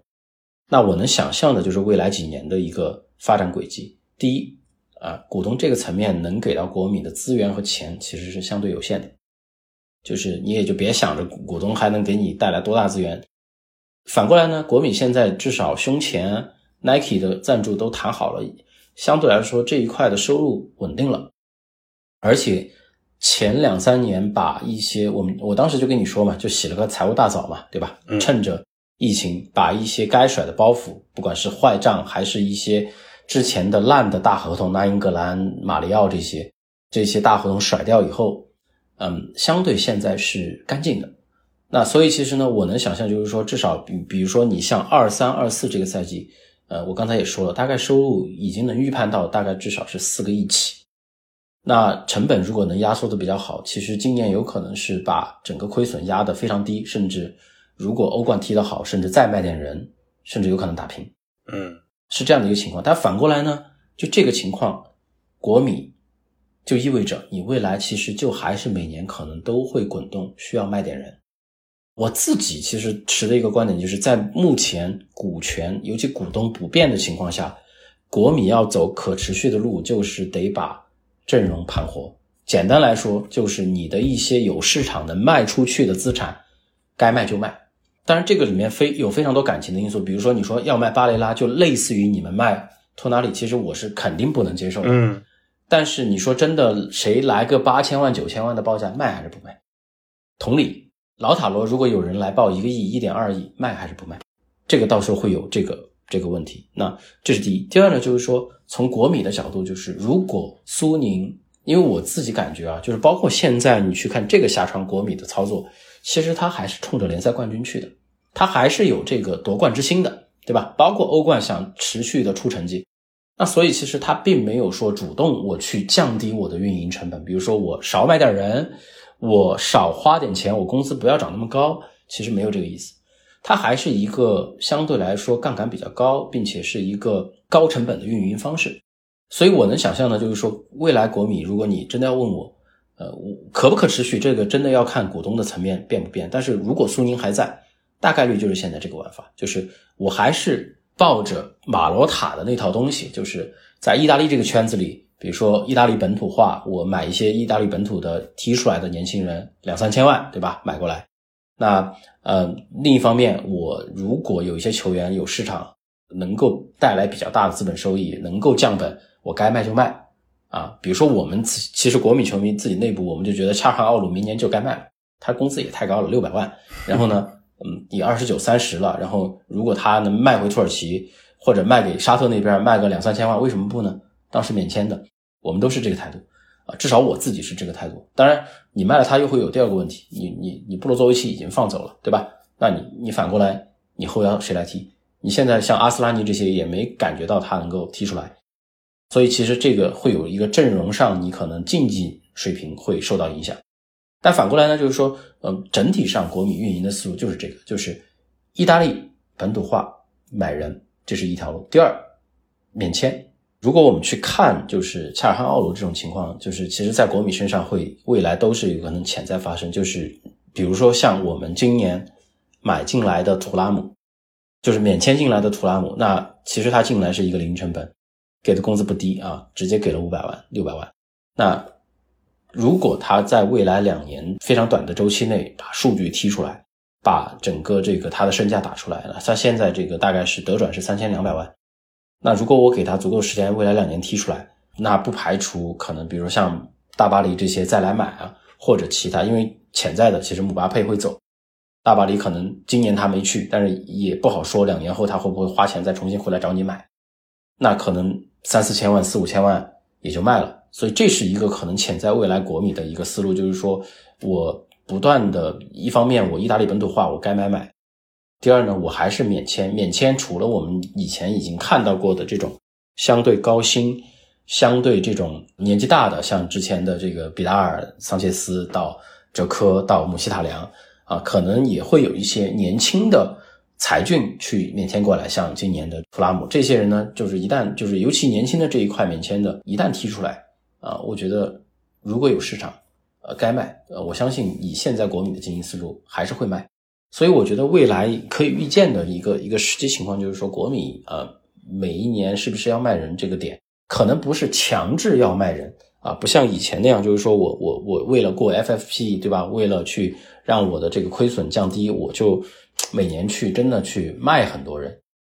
但是反过来，你为了让整个球队能够可持续的经营，其实跟米兰卖托纳里有一点类似，就是说我能够通过卖一两个人，我把这个钱资金回笼以后，我能够让整个阵容实现更新换代，啊，那这个呢，其实是一个非常好的一个一个一个操作。啊，其实米兰现在这个操作就是说，其实说白了，最后就看你能不能在竞技上维持一个比较高和比较这个可持续的水准。只要米兰像米兰这种玩法，你只要最后联赛成绩出来是一个争冠，对吧？今年争冠甚至夺冠，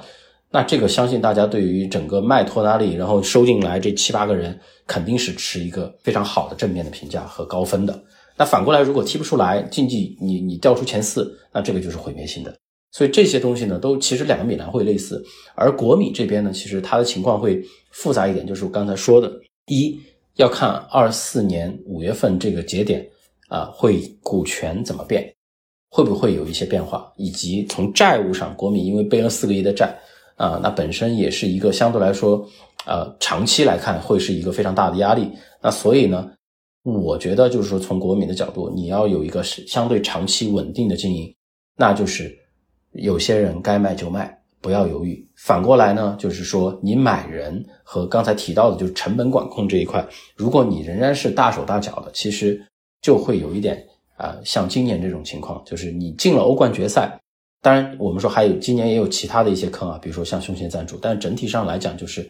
你即便进了欧冠决赛啊，你去看整体的这个情况，你会发现，哎，还是亏了小一个亿。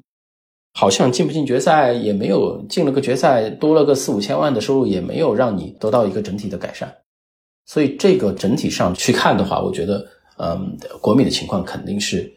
会更复杂。呃，然后我相信米兰那边呢，就是说，嗯，因为之前也提到啊，就去聊红鸟它未来的一个思路，因为，嗯，之前也也说过红鸟，啊，第一呢，就是呃，本身买米兰的成本是不低的，达到了十二亿啊。那我理解呢，他当时呢，应该也是。找这个艾利奥特做了一些 vendor financing 啊，其实说白了就是找红鸟这边也借了一点钱啊，算是一个有一定杠杆的这个收购。然后呢，啊，实际上对于他来讲，就是说有几个层面的原因嘛。一方面是啊，米兰的这个价值之前可能没有被完全释放，那可能红鸟它也有一定的这个体育运营的经验，它可以，他觉得它可以盘活米兰的整个商业价值啊，把整个估值再往上提啊，可能不止十二个亿，去到十五甚至二十个亿。这是第一个层面，第二个层面呢，肯定当时也是画了饼，就是球场这个层面会有想法啊，因为呃，他确实在努力推，对吧？就是说我们说呃，基本上啊，时不时都能看到一些新闻去去提到，就是说米兰在不同的这个区域也好，不同的这个方案，对吧？在研判。但其实你红鸟进来也一年多了，其实嗯，大家去看这个球场就会发现，就是说这个饼吃下去不好，就是说不是一个很很容易实现的饼。从意大利那边，不管是从社会角度、从政治角度，还是从本身球场实施这个方案的角度，其实我们都可以看到，就是它是一个非常难的点啊。从首先方案落地就非常难啊，其次你即便落地以后，你再去建，中间会不会遇到一些问题都不好说。所以我觉得球场这个点呢，其实是是一个非常大的 X 因素，而且我自己个人始终是不看好。另一方面就是说，站在红鸟的角度，我们说他把这个。呃，米兰现在这次通过卖托纳利啊，以及我们说潜在的把马尔蒂尼，呃，这种相对我们理解的传统的欧式或者传统意式的这种经理人或者转会的思路给打破了。他是用了一个新的思路啊，我们不管我们叫它魔球也好，或者说是怎么样的一种思路也好，就是说，嗯，他实际上我们之前也在一些群里聊到，就是其实红鸟是跳出了意大利的这些呃传统的东西。因为你直白一点说，尤文像包括像国米啊，尤其马洛塔来了以后，其实基本上就沿用的是啊意大利这套东西，是比较传统，也也也是相对比较封闭的一个意大利的圈子啊，最多去挖挖东欧啊这些这些角。但是你看这个，包括从埃里奥特开始到红鸟阶段，其实米兰的买人的思路是比利时，对吧？包括这种往法甲去看。啊，我都不记得上一个国米从法甲买的人是谁，呃，好像是达尔伯特啊，还失败了。就是从法甲买的人，国米是是是不太成功的。但反过来，你看红鸟的这个，或者说从埃利奥特开始到红鸟这个阶段，其实你去看，呃，整个米兰的转会其实网铺的是很开啊。他去这个，就我刚才提到这个地方，包括从英超啊跟切尔西做的这几笔生意，我觉得都做得不错。所以其实，嗯，我自己觉得从可持续性来讲，肯定现在的米兰是比国米好的。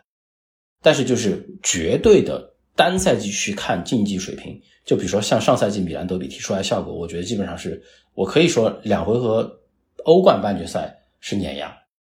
但是就是当然你也说了，就是有有有莱奥这个原原因嘛，对吧？但反过来就是说，嗯，米兰这个新赛季的阵容如果磨合不好，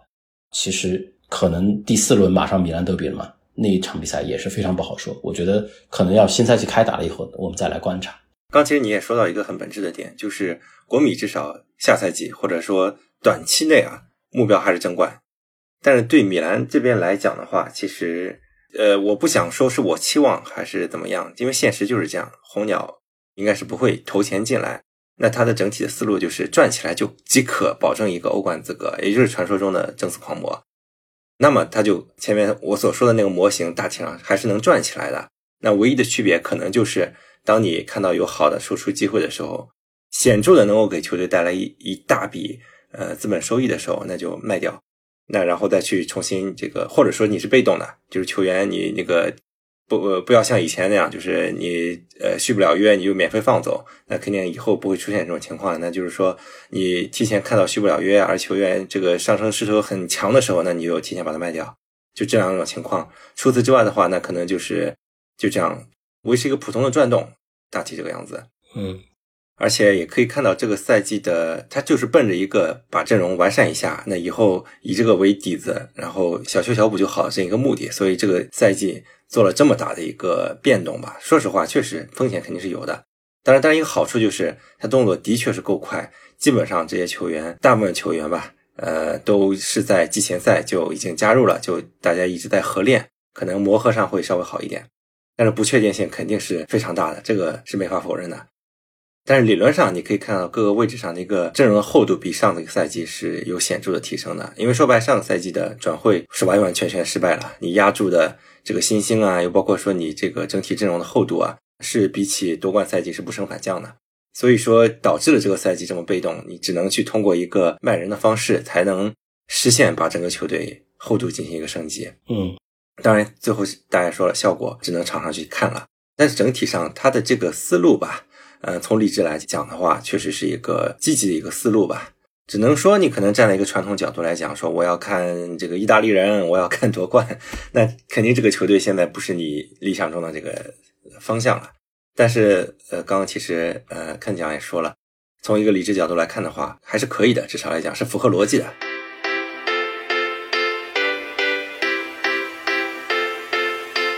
刚刚其实你也讲到很多关于红鸟的地方，我觉得我们下个话题就可以来讲两个老板了。我还是更好奇你对苏宁的一个评价，因为你其实经常黑苏宁了。但是坦白讲啊，我觉得苏宁单纯论对国米来说其实是够可以的，因为包括早期的投入，包括对球队的改造，现在你从当时接手是什么球队，那现在是一个什么球队，确实是一个有功的，绝对是一个有功的角色，正面的角色。可能说现在运营起来。尽管说是有点狼狈，但是你在竞技上也至少比米兰好嘛。所以我不知道你你怎么看呢？因为我个人是没法中立的评价苏宁的，因为我本身也是一个国内的深度的球迷，我绝对是无法接受国米这种对国内足球的做法的。当然，我不不在这展开了，罄竹难书。所以听你讲一下对苏宁的感受吧。呃，苏宁，其实你刚才说的这个点是是我是认同的。我其实，在微博写过很多次啊。我当时黑苏宁也不叫黑啊，就是说当时其实核心的点是，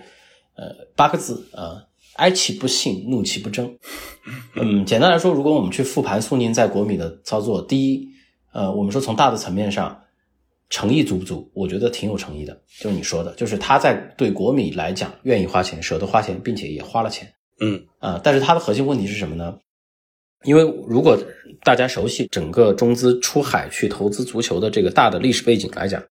其实，嗯，一五一六年啊，因为那个时候正好我也是参与过一些这个这个英超俱乐部在尝试在中国去找一些中资投资者的一些交易。其实我就知道，大家如果这个当时去回溯性的看的话，当时是一个呃相对热钱涌入，对吧？啊，包括当时国内足球也是热钱涌入，啊，大家都愿意去砸钱啊，一度是很多交易英超，像南安普敦，像这个西布朗，对吧？像复兴买这个狼队。啊，嗯，再到这个李哥以及这个苏宁这种情况，其实一度是非常热的。那苏宁的问题就在于，他第一在进入的时这个时间点啊，他其实买国米的成本是很低的，两点七个亿买了百分之七十嘛，然后剩下百分之三十留给托希尔，然后在两年以后，啊，这个一个多亿出头啊，让这个他的白手套，呃，香港的一个 PE 呃，给给给买过来。但核心的点是在于他，嗯，我觉得整体上第一呢，这他错估了形势啊，或者说叫。这个错误估计了国米的品牌价值和他自己的能力。嗯，就简单来讲，就是他最开始预判的时候，因为如果我们再往前追溯，其实当时，呃，苏宁曾经一度是想把苏宁体育打包去做 IPO，然后呢，其实国米是他一块重要资产之一。他除了这块之外，可能还会有一些转播权，还会有一些其他体育运营，包括他国内俱乐部。但核心点就是说，足球足球的运营在，尤其包括体整个体育运营在国内的环境里要赚钱是不容易的啊。尤其比如说你我们说 PP 体育这些东西，我我我就不在这儿展开说了。最后是一地鸡毛，对吧？嗯。那反过来就是说，他当时买国米，他是觉得这是一个传统欧洲豪门，然后呢有 IP，能够甚至去带一些货，然后呢。跟他的这种所谓的这种跨境零售，以及他自己的一个整个想要打造的零售加体育的帝国是能够去勾稽上逻辑的。但其实呢，最后发现，呃，我直白一点说啊，就是米兰球迷在国内的这个数量我不好去评价，但是就是国米在国内没有那么多球迷，在全世界范围内以及在中国国内没有那么多球迷，啊，他的一些所谓的这些想要商业化去变现的东西啊，逻辑不成立。就举举个最简单的例子，就是你会员，国米在国内的注册的 Inter Club 的会员应该也就堪堪一万多人吧？什么概念？兄弟，我我我我觉得这个东西都不用我多说了，什么概念，对吧？你想一想，这些人，你想你想能够做啥？能够做啥啊？当然，我就说本身意甲球迷是以呃高龄为主啊，像我们这种都是可能这个跟着罗纳尔多进来的，对吧？但是整体上就是这一部分，你基于这个基数，你想变现几乎不可能。嗯啊，你当时去找的那些国内的赞助，其实逻辑上你是基于这些数据，逻辑都是不成立的，对吧？嗯，你很简单嘛。你当时我记得意大利媒体喜欢捕风捉影，曾经说恒大、深啊海海信这些什么两三千万欧赞助，我们我觉得有点常识的人都知道，国内的企业你花两三千万欧，相当于两个亿。人民币，你去赞助一个国米，你想想有多少人看你的球？你有多少个球迷？你给我数据摆出来啊！你难道觉得意大利球迷会因为你恒大去赞助他，跑到中国来买你的房？还是说海信你会因为赞助他？因为海信是赞助世界杯嘛，对吧？他确实赞赞助足球桌，嗯。但是我相信海信不会觉得国米的胸前值两千万，对他来说，这个商业价值、它的回报率、它的 ROI 是过不了的，嗯。他内内部都过不了，所以就是说，他完全错估了这一部分的价值。高估了他的能力啊！而且其实苏宁充分的体现了，就是说我们那几年去看中国的跨境并购，就是呃那个时候不仅是足球啊，其实我们那个时候有一些敏感的名字我就不提了，但是有大量的中国资金出海去买一些人家的优质的公司，嗯，但都会遇到第二个问题，就是你的你管理投后管理海外并购的能力不足，嗯，其实苏宁同样的有这个问题，当然他是让他儿子去去让张康阳去管。啊，你说他最后管成现在这个样子，算不算成功？我觉得还可以，对吧？客观说还可以，但是其实本质上它是一个什么呢？它是当时在前两三年绕了弯路以后，最后可能应该是有高人给他指路，找来马楼塔，找来一个纯意识的这个管理层，帮他把这个事儿给搞了。他自己其实就是说难听点就是挂着，对吧？吉祥物。呃，吉祥物倒不至于，但是就是你说说难听点，就是你决策上可能稍微有一些你会参与，但是核心的日常经营你其实参与不了。嗯，依赖地头蛇嘛，还是对对对，所以这个就会引申到后续马老塔是功是过啊？但我觉得马老塔肯定是功大于过的，但是马老塔的过，如果大家视而不见，我自己我接受不了，因为很多人说我黑马老塔，但是我觉得他有功，但是他不是没过。但是反过来，我我回到苏宁这个问题，就是说他可能走走对了一点，是他让这些意大利管理层来充分经营，至少让国米在一个正常的轨道上。虽然你股东穷，对吧？但是在正常轨道上。但是但在那之前，他花了太多冤枉钱。我我记得我很早以前梳理过，他大概这一五一六一六一七那两两年就冤枉钱三四个亿吧？什么概念？你想，你那个时候买的什么加布里埃尔、加比球、什么马里奥，对吧？这些都是打水漂的，这加起来都是将近一个亿了。还有包括斯帕莱蒂当时买南英格兰啊，我自己当然他们说南英格兰当时进了一个球送进欧冠，但是你不能这样去看，我觉得，嗯，就整体来讲就是花的冤枉钱太多了啊，所以你你让我去总结啊，就很多细节我就不展开了。我相信可能有些米兰球迷也不爱听，但是整体上苏宁对国米就像你说的，他是有诚意、有想法去。把它做好，但是人菜瘾大，就是其实就是能力不足以及错判形势，所以导致最后其实包括他国内的情况一样的，其实就是他没踩对点。我之前也说过一个点，我之前其实很早起以前有一个观点，就是我觉得在回欧冠以后，他应该就要卖。其实跟艾利奥特有一点类似的逻辑，就是你赶紧卖，因为这个东西，如果你但凡深入去看国米的报表，你就知道这是一个无底洞。嗯啊，它就是一直亏下去的，而且其实很难赚钱。意甲你去看，在过去那么长一个周期，尤文应该就卖博格巴那一年赚了钱，其他大多数时候也是亏的不成样子，尤其最近几年。反过来就是你这个不是一个赚钱，你你除非你有足够的现金流，每年都能够去补充。你像。尤文 EXO 对吧？他的母公司隔两三年就注资一次三个亿，这个能比吗？比不了，对吧？菲亚特在意大利什么地位？但反过来，你苏宁，你你在其实，因为我们说你去看一八年以后，他就没怎么投钱，因为为什么？那个时候外汇管制，很多东西他做不了啊。而且我们说，伴随国内的一些不同板块，他自己的主营业务，包括他投在恒大呀、万达这些身上的钱有去无回，他是一步一步走到今天这样的。他那个时候没有及时收手，其实到后面就会变成现在这样，啊，所以我觉得他的核心问题就是人菜瘾大，就是人菜，我觉得大家都能看到中资管理的问题，就刚才提了很多了，引大就是其实没有及时止损，没有及时退出。当然，你现在很多人也说哦，包括我们说之前秦孔蒂啊，其实就是爽一把嘛，爽到了一个冠军。其实站在球迷角度就是我拿了冠军嘛，但是很多球迷可能并没有关心到，就是说爽那一把。其实你差点让球队万劫不复啊，这也是必须要看到的一个点。当然，我们说这个好在你通过一定的手段，比如说你卖人，通过一手段，你球队还是回到了正轨。但是当时是非常危险的情况，而且整体上来讲，这个不是一个理性经营，对吧？这个就是爽一把嘛，就是有点像国内你你你就花呗，就花了再说，然后后面再等真的出了问题你再解决，这个其实是挺危险的，所以。这是我对他的一个客观评价，我我还是感谢苏宁，他在国米身上花了这么多钱啊。但是另一方面，作为一个中国人，作为我们自己同胞来讲，我会觉得他花的这些钱有点不值。我们曾经，我曾经做过一个不太恰当的比喻，但是可能也能部分的说明我对他的态度，就是苏宁其实到现在可能在国米身上花了十个亿出头，但是你回去回去想整个这个这一系列走来的这个路，你会觉得这个其实实际的。感觉就是要打个对折，就基本上可能你是一个花了十个亿办了五个亿的事儿，这种感觉。所以我我这是我对他的评价，我不知道你那边啊，但是我自己感觉就是，包括他自己国内主业的这些情况，其实都是挺让人唏嘘的啊。他在一些关键的点都没踩对。嗯，呃，我现在比较好奇一个点，就是说他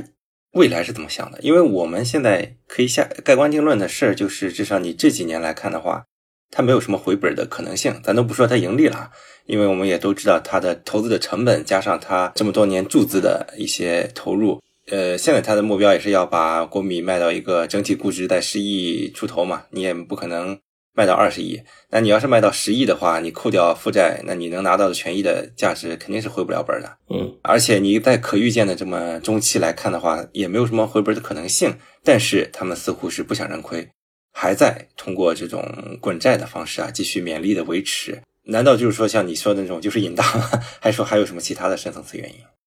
嗯，我觉得深层次原因我也有些，我我们有很多猜测，但是也不好说。但是，嗯，也许对他来说，他海外的，因为其实曾经苏宁应该在日本有一家公司，有一个海外的收购，但是其实应该也不太成功。包括他当时把这个苏宁小店拨到海外来，然后造成现在张康阳在香港那个三个亿美金的那个事儿嘛，对吧？嗯啊，其实他在海外的经营是不太成功的。呃，反过来说，你说国米算不算成功呢？至少成绩是有的，这几年两三年对拿了好几个冠军。第二呢，就像你说的，我如果稍微降低一点要价，嗯，扣掉负债，还是能收回一些钱。所以对他来讲，可能嗯，站在他角度，他会觉得就是这是我最后一块自留地了。嗯，也许真的爽一爽也还不错，会是这种想法。因为，嗯，我说实话，这个当然也涉敏感，但是我觉得，尤其在过去一两年吧，我们说你去看国内的环境啊，国内的情况，现在就刚才说的朋友圈我都不敢发，呃，但是你看张康阳在意大利挺高调的，嗯，有些行为我我到现在也无法理解，我不知道要怎么去理解，因为就是你比如说你晒那些名表豪车，对。你难道不知道，你平时在聚光灯下，你这些东西都是会被人看到的吗？你在国内欠着心，无锡整天在微博艾特你，你看不到吗？嗯，这些行为我不太能理解，所以我能经常看到在微博上，不管是米兰球迷还是尤文球迷或者其他的反国迷的球迷，整天说啊老赖什么啊，对吧？然后就是炫富巴拉巴拉，我也认同啊，我我我非常开心，欢迎米兰球迷帮我们一起怼他，就是这些行为我是不能理解的，我是觉得不合适的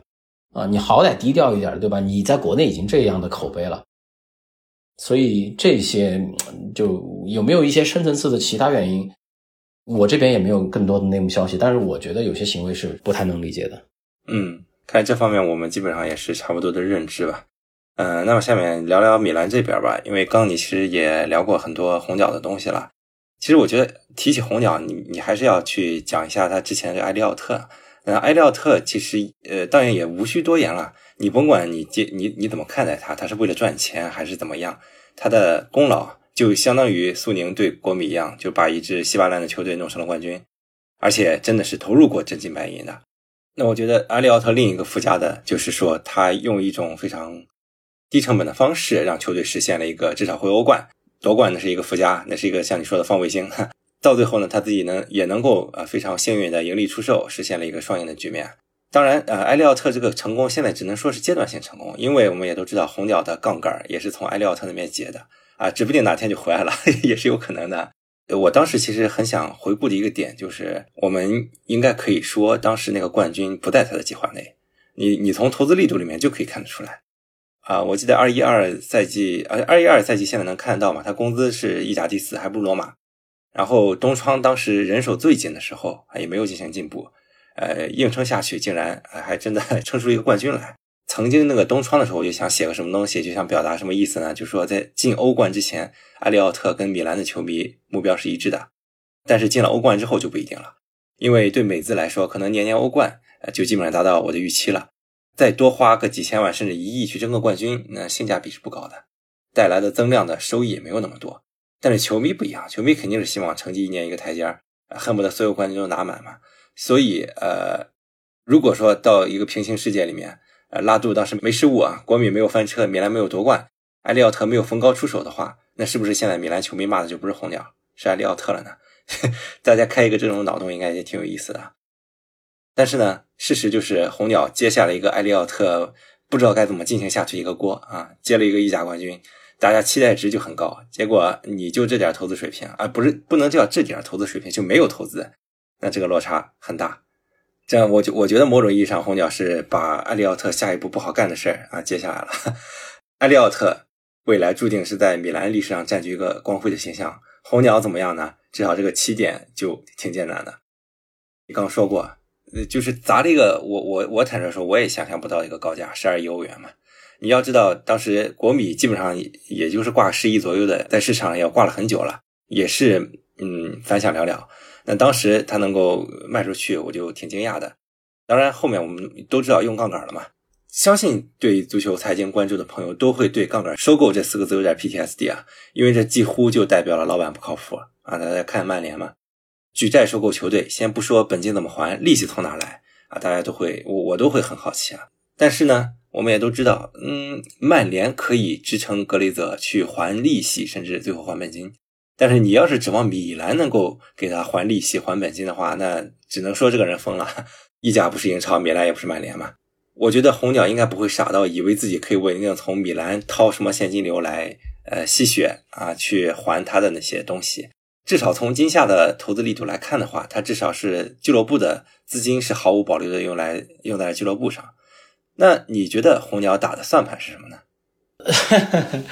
对我其实觉得 LBO 架构是有，但是就是确实他也之前我们说过嘛，我我相信他应该没胆子没那么大，像像格雷泽那样直接就每年去抽钱，对吧？因为毕竟曼联那个经营的整个情况还是不一样，意甲根本没这个基本让你去这样去做，对吧？嗯嗯。但反过来我自己觉得呢，就是说我其实一直没看懂啊，就是因为为什么我要这样说呢？就是。呃，站在这个红鸟的角度，肯定就是说，他后面多投任何一分钱，对他来说，这个回报率，站在目前的加息环境里，这个这个回报的要求都是更高的。呃，我很难想象啊，就即便米兰再牛逼，嗯，就像你刚才分析的，三点五四个亿收入可能是短期内的一个上限。呃，除非就是像大家所所所期望的那样，就是你意甲转播权能整体直接抬个两倍起来，那大家每年都能分一点几个亿的这个转播收入，那可能是一个巨大的变量。另一方面就是一直在说的球场，嗯，我其实觉得就是说球场这个事儿啊，就是。嗯，它能够给红鸟带来什么东西呢？就是确实能够画一个饼啊。球场我们说除了本身的票房收入之外，可能还会有一些商业的周边的商业的这个收入。但核心的点是，你建球场的钱从哪儿来？嗯，可能大家也要思考一下，对吧？对，它大概率可能就是呃，比如说用未来收益做抵押，然后呢，你还是一个贷款，那这个钱可能贷款就会跟在米兰身上了。嗯，比如说你贷个五六个亿，对吧？啊，甚至说少一点就是三个亿嘛，那这个债肯定。就就我我很难想象啊，就是说你不管是就苏宁就别说了，就根本想都别想。我很难想象像红鸟这种他会自掏腰包，什么三三五个亿，我觉得也不会，不可能，对吧？就他建这个球场一定是贷款，而且这个钱一定是带在米兰身上。嗯，我们可以去看一个，就是比如说像像像热刺，像这个再早的阿森纳。当然，他们那个时候就是呃建球场的时候，其实也会有同样的问题，就是说，我觉得球场这个饼，大家当然可以去吃啊，就是它能带来更高的这个比赛日和这个商业收入。但是反过来就是说，它其实会给你债务负担以及利息负担。那可能在尤其建球场就刚刚投入的，就是它还比如说你你建设周期三到五年，假设啊，嗯你在建成之前，可能对球队都是有一些副作用的，对吧？你会吃你的现金流，而且你其实即便建成以后，你可能这个我们所谓的这个有爬坡期，你能不能在短期内就比如说你球场除了这个球票，我们刚才提到的，比如说你能不能找到一个比较不错的冠名，对吧？包括你周周边的商业是不是能够真的跟米兰那边的实际情况匹配起来，都是有不确定性的。所以你你结合这些东西整体看，我其实一直就觉得。嗯，反正这个东西啊，可能超出我的认知了啊，可能我不知道有没有超出你的认知，都可能我水平不够。就我自己觉得红鸟以他现在这个玩法，他一方面他很难再投更多的钱，因为本身就是我们也说了啊，就是你前期购入成本高，就意味着你后边要再投钱其实挺难的，对吧？另一方面就是说你有做 vendor financing 啊，你有找艾利奥特，有当时有借一些钱。第三就是你其实想要的这个球场这个饼，其实实现起来不是那么容易的，或者说目前啊已经第二年了，我觉得可能这个赛季内落地的概率都不算特别大。那如果这些因素都考虑，我很难想象他这样的一个机构啊，如果他的这个投资的回收期是一个五到七年，他得退出，呃，甚至更短。三到五年他得退出的话，那他怎么从国呃从米兰这一笔交易上赚钱？我现在没看懂啊，但我我们可以等等等看后面会发生什么。我不知道你这这一点上你有没有看懂？就是我思来想去，唯一的变数也就是新球场。说白了，那其实当时埃利奥特就等于是画了一颗饼，把这个饼给喂给了红鸟，那红鸟就变成这个要继续画这个饼的人。呃，我觉得这个这个东西呢是。难不成说啊，有一种可能性就是说我，但这个也会呃比较难操作，难难实现。就是说我在画这个饼的过程中，就比如说我在米兰球场有了一个新的实质性的进展的时候，但是还没真正开始建，就是负面效应还没那么明显的时候再脱手，但似乎看起来也挺难的。那意味着你在一两年之内再去转一次手，好像可能性不大，而且你这个用这个饼去抬高估值嘛，也挺难的。那如果你是认真建球场的话，其实坑之前一直在提，在意甲，在意大利建球场是多么多么难的一件事儿。我们也可以看到，一开始是两个队一起共建圣西罗，后面又说说去市里找其他地方，后面有什么去塞斯托呀、圣多纳托这些不在市中心的地方，感觉他就是横下一条心，一定要干啊，哪怕说这个球场偏远呢也无所谓啊，这个事我必须要落地。所以说，这个意义上来讲，可能球场在于它的，在它的这个商业计划里面，的确是扮演一个非常重要的角色。但是话说回来，这个球场能带来多少的影响呢？嗯，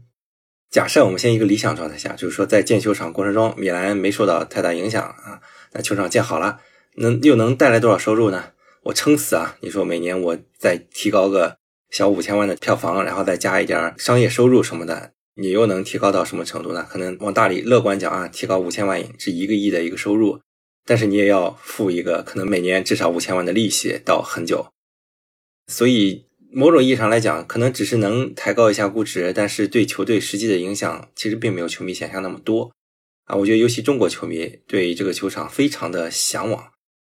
当然，我我我首先我是赞成，嗯，你有条件的话去修球场、修基建，给球迷带来一些更好的体验嘛。因为本身你作为国内球迷来讲，今年新球场上了之后，呃，这个观赛体验提高了多少，大家也都知道。但对于国际球迷来讲，我们大多数人可能。这辈子都不一定会去到现场去看球的，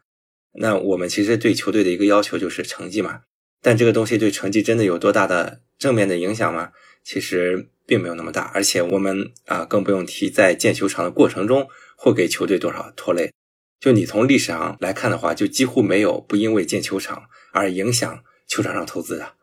呃，热刺已经算是最好的情况了。我没有感受，因为热刺本来就向来就抠嘛，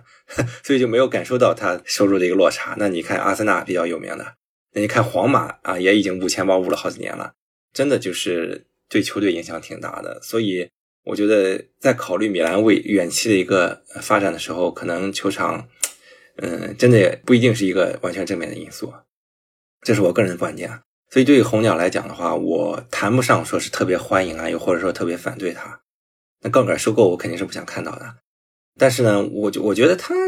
就是美资，我还是说嘛，美资整体这种思路我还是整体认可的，就是说你让球队啊健健康康的自负盈亏，可能成绩上达不到球迷的那个预期，但是至少啊不会说像李哥那个时候一样吧。刚你也提到过，其实国米也曾经走到非常危险的程度嘛。那么呃下一个引申出来的观点就是说，其实也就就我们无时无刻不在提意甲这个大环境嘛。那刚刚其实肯已经在转播收入方上面已经提过很多了。那我上个月的时候也写过一篇文章，里面列举了很多的数据啊，在这儿都不展开了，大家可以去详读那篇文章啊。反正总而言之就是一个字儿啊，烂到家了。呃，我觉得商业方面我其实看不到太多啊，就包括转播收入啊能够提高的这种可能性啊。那从投资角度呢，因为现在其实进入很多美资嘛。美资其实挺热衷于接盘意大利球队了，当然可能从他们他们角度来讲的话，欧洲能买的资产也买差不多了，轮到买意大利了。虽然他他们可能还不太清楚意大利，就像中国人一样不太清楚意大利有多坑。呃，但是这个不是站在资本家角度说话，但是我必须要说一句啊，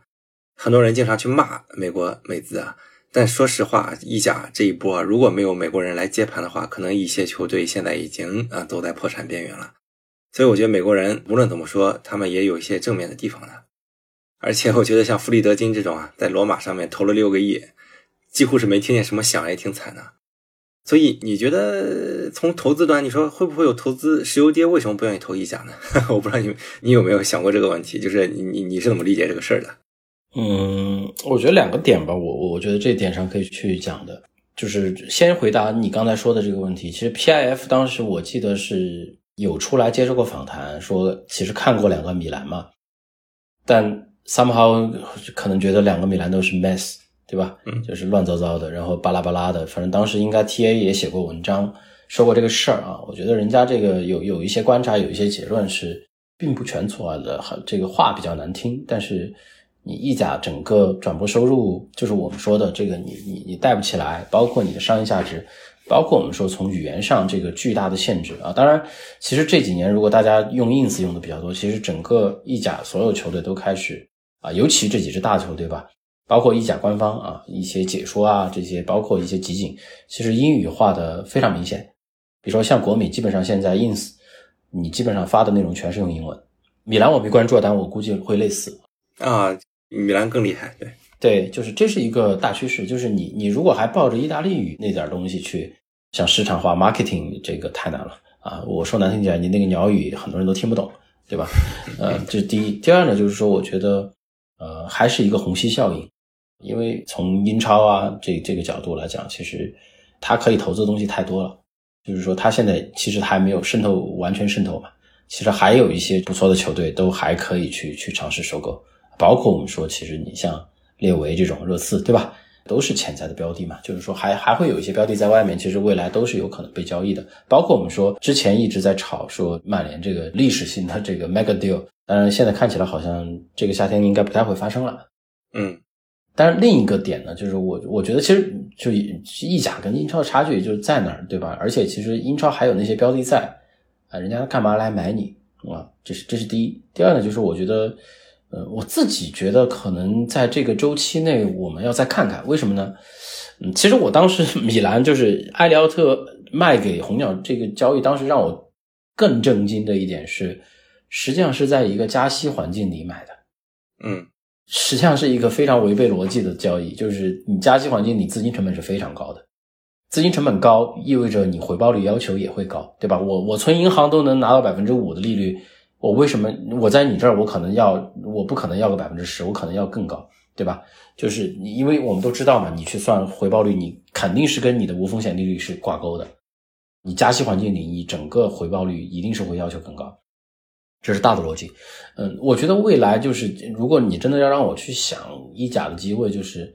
下一次放水的时候。有没有机会有一些水会渗到你这儿来？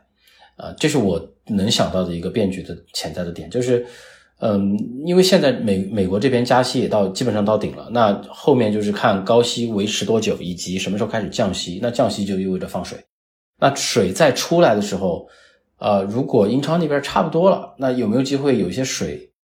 包括中东，包括美美资这边，呃，能够再往这边看看？那其实像国米这现在传有。有传 Investcorp，就是这去年应该这名字，如果你还记得，就是那个八零的，对八零的 PE 嘛，也在看，嗯，但这个我觉得要再观察，因为现在我自己觉得没有一个非常扎实的这个交易在跑啊，就是从各方面的新闻来讲太少了。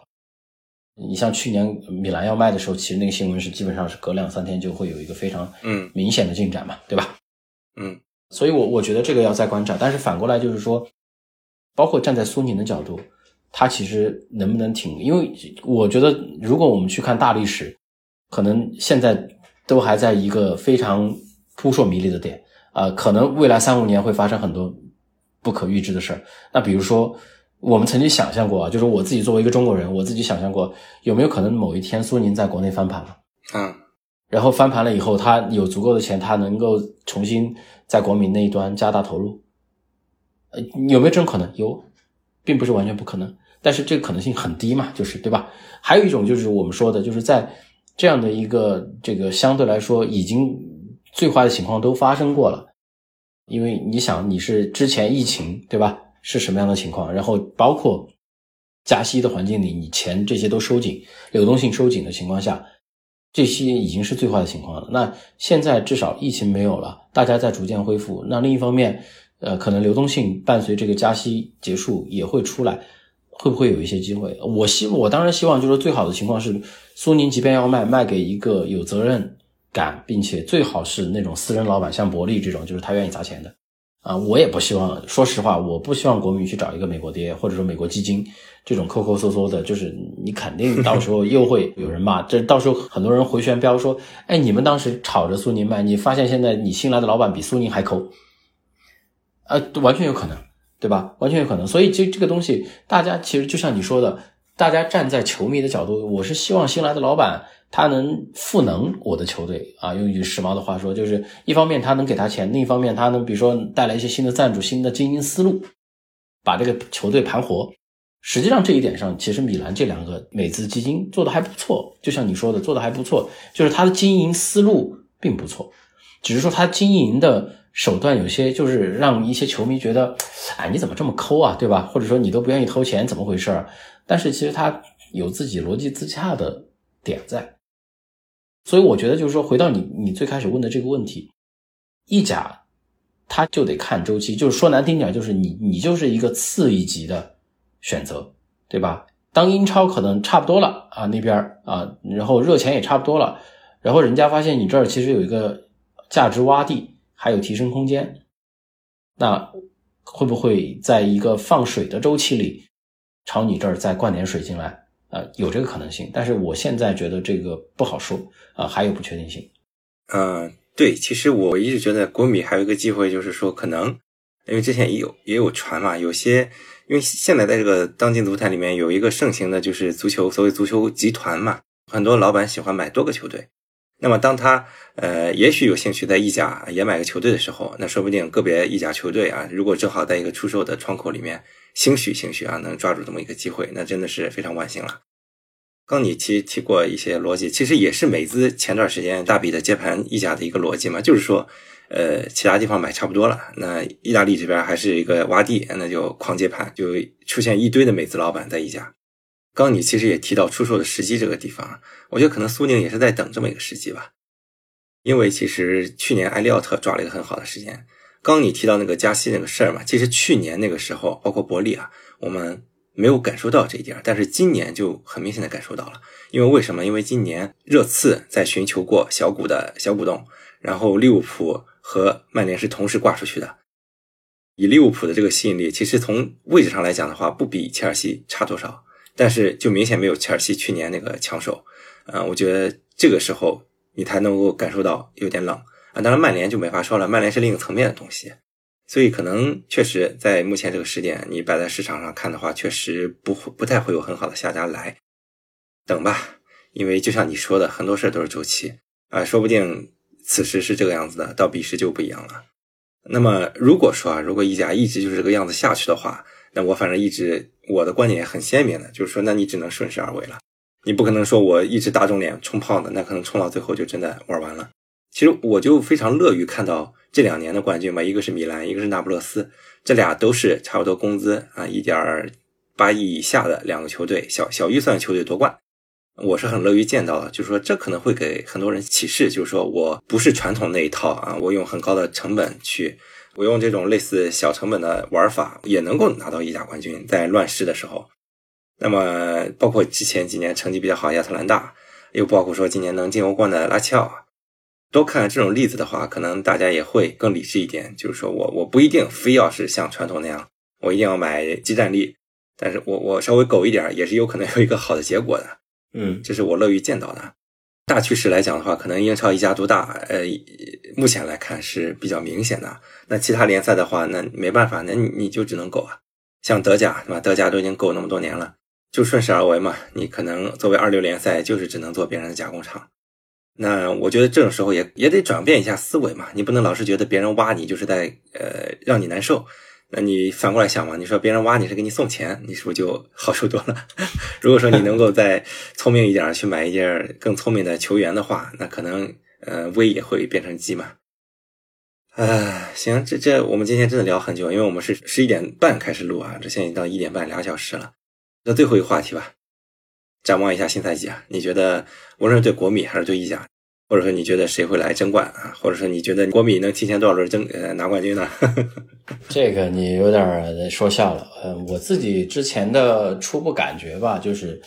这个赛季也是会是呃上个赛季其实有点意外，但是这个赛季会是大乱斗。嗯，大乱斗就是我觉得那波利、国米、米兰、尤文这四支队都有机会。嗯嗯，而且我甚至觉得就是平的，就是全五五开，都有自己的优势，也都有自己的问题啊。我一个一个说，那波利呢，就基本上的框架除了金敏哉走了，整体框架还是比较稳定，至少现在稳定啊。有没有可能，呃，未来一个月发生什么？这个我我们也不敢保证。我是基于现在的阵容说啊，我觉得那波利整体稳定，呃，但是呢。教练换了，加西亚呢，就之前带罗马，我觉得也就那么回事儿啊，所以可能教练上这个会是一个短板。嗯，整体上我觉得他会比去年弱个半档，甚至到一个档次，看他踢出来的效果。这是那不利的情况。国米呢，我是觉得嗯优势在于其实呃走了一个哲科，呃走了一个奥纳纳主力阵容，但整体上其实变年轻了啊。前面图拉姆如果能踢出来。整体上就是国米的阵容，按现在啊，就是看最后前锋还会来谁。但我自己感觉，可能最后的国米的整体的实战力跟上赛季差别不大，变年轻了一些。那核心点就是说，他其实在给因扎吉配的阵容思路上会跟上赛季类似，就是一定要轮转开啊。这个赛季中场包括中场会比去年强，因为去年我们有一两个中场是根本没办法用的，中场会比去年强。然后锋线也会给他配，尽量配齐四个两组这样的能够轮换开的，啊，以老塔罗、巴雷拉、啊这个巴斯托尼、迪马尔科这四个人为核心去建队，啊，所以我觉得阵容基本上集战力的话跟去年差别不大，就看这个图拉姆能不能踢出来，以及门将这个位置能不能继承好，因为国米真正这个赛季最大的隐患，我觉得是两个点吧。第一个点是中后卫老了一岁啊，尤其阿切尔比和达米安，达米安我觉得可能还好一点，阿切尔比我其实一直非常担心，因为去年他有点太强了，其实远超预期，对吧？然后呢，嗯，他这个年纪又大了一岁，嗯，我自己是有点担心的，这是这是他这个点。第二个点就是恰尔汗奥鲁这个点，我自己觉得他踢单后还是差点意思。而且说实话，嗯，布罗佐维奇以这个价格走了，虽然是当然是降了一个成本嘛，因为他六百万工资很高，但是恰尔汗奥鲁他的替补是阿斯拉尼，这个位置是明显被削弱了。这个是呃，就是国米最明显削弱的就是门将不好说，就后腰和中后卫这个这两个位置，呃，我觉得都可能会变弱啊。但是可能中前场包括弗拉泰西来了以后，他增加一些活力，包括如果图拉姆能够踢出来。呃，我觉得可能整个中前场的活力也是有提升的，所以其实一增一减吧，就是整体阵容实力差不多。呃，米兰这边我觉得就是是一个 X 因素，米兰踢好了可能会非常牛逼啊，但踢不好可能也会很烂，不好说。我包括你们要来穆萨，你就买了一堆两千万的人嘛，就这些人如果你能用好，把他拔高，因为现在我看你这个有一些国米球迷群体对米兰现在阵容的评价是觉得进攻还不错。就是肯定是各种开花了，但是，嗯，中场的防守硬度以及你后卫线，呃，反正去年也也验验证过吧，对吧？就是可能会有一些隐患，但这个就看皮奥利的捏合的能力了。因为其实说白了就是你来了七八个新人，而且是其实会对你主力框架动四到五个位置，其实你阵容动静是非常大的。你像国米，其实主力阵容基本上就一到两个位置的调整，整体框架是比较稳定和这个完整的。所以米兰是一个 X 因素，要看这个磨合的情况。然后尤文它的优势在于就是它是单线嘛，嗯，单线，而且尤文从季前赛来踢得不错，而且它整体阵容也是年轻化了嘛，去年就是相当于顺势年轻化，所以我觉得整个四个队，我觉得这四个队差不多。我我自己感觉啊，四个队差不多。你非要如果你一定要问我谁好一点，我还真觉得可能尤文好一点，从联赛层面。当然这个可能开踢以后完全不一样。啊，只是现在的感觉，我就觉得可能单线的尤文还真的是联赛，嗯，最大的威胁。嗯，反过来就是米兰，两个米兰我觉得差不多。当然，如果米兰这边你们这边没有磨合好，可能前四也会有一些挑战。因为我觉得罗马其实不弱啊，虽然罗马现在当然他前锋没有啊，就是啊亚布拉罕伤了，然后他现在也没钱买。呃，反正拉齐奥呢也踢踢欧，一般他如果是双线踢欧冠的时候，他就会拉垮，但也再观察一下吧。嗯，但争冠上，我我真是这观点，我觉得四支队差不多。欧冠层面的话，我自己如果你问我对国米的预期，我是希望国米十六强打底，啊八强就满意。再往前走，就真的是看抽签，就像你说的，能不能踩多踩点狗屎。你非要说这个阵容，你在欧洲现在确实踢谁我都不算特别怕。呃，我觉得可能怕会怕皇马这种老油条，但是整体上就是说，嗯，这些强队我都过过招了，我也不会真的怕谁。但是你说我一定能咬下谁，也真不好说，对吧？你这所以其实说白了就是说，你踢谁好，可能都是一个五五开的局面。对国米来说，所以我觉得可能在欧冠层面，我自己感觉，呃，因为我们今年应该是第二档，你们应该是第三档吧？我没记错，对我们现在应该欧战积分排第八，我是第二档，因为前面有那些冠军嘛。我自己预期是十六强打底，然后能进八强就就满意啊。你们呢？我觉得就看抽签了。如果抽死亡之组，那就可能有不确定性。但整体上，我觉得你们十六强应该问题不大吧？大概就这个判断。因为嗯，我自己觉得联赛层面看最后一些操作吧。否则，我觉得以现在的这个现状来看，我觉得这四支队真是差不多。我其实如果以上赛季结束的时候阵容来看的话，肯定是比较看好国米的。但跟米兰同理嘛，也是因为其实进行了一些程度不小的换血吧，所以就多了一些不确定性，就没法来看了。嗯，那不勒斯确实像你说的，最大的变动在于教练，可能大家都会对教练没太有信心。然后再一个，奥西门是一个关键的啊，是会不会被沙特砸走啊，还是说就留下了，也是一个呃不确定的事儿。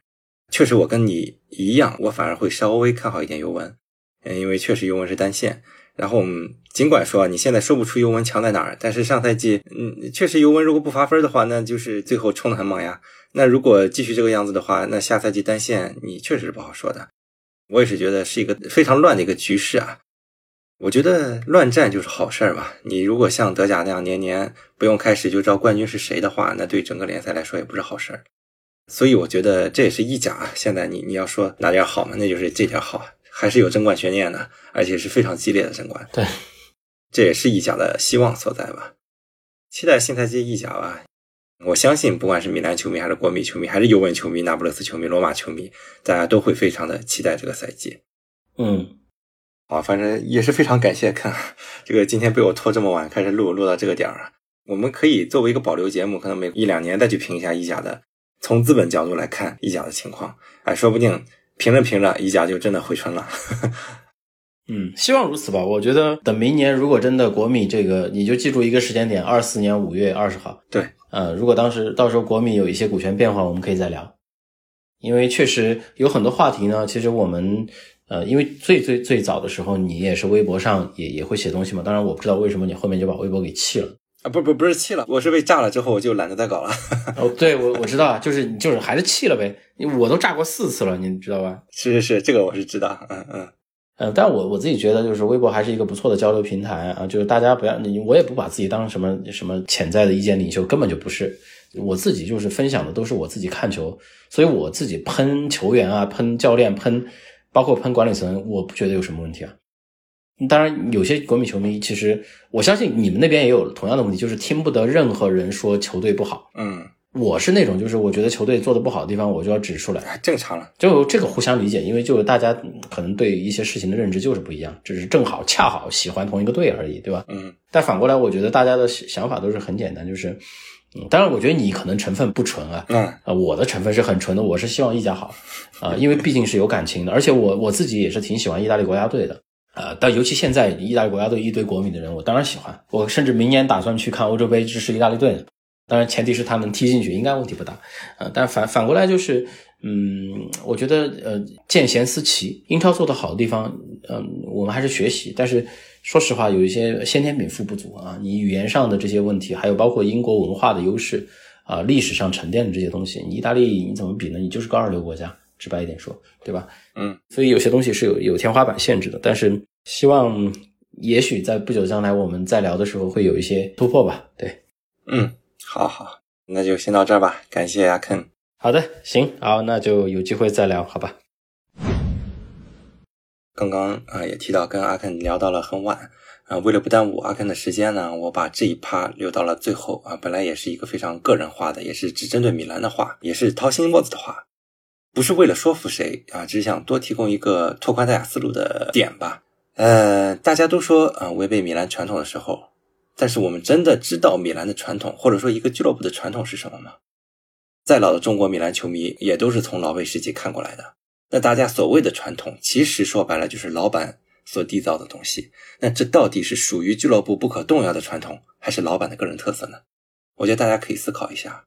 你是爱的那个曾经的那个老贝手下所向披靡又有人情味的米兰，还是米兰这件红黑剑条衫呢？所以我做不到啊！我为什么做不到像看那样？特别支持一个欧洲球队啊，就是因为有时候我把这些东西看太透了。俱乐部之间真的有不同吗？于我而言，说实话我看不到。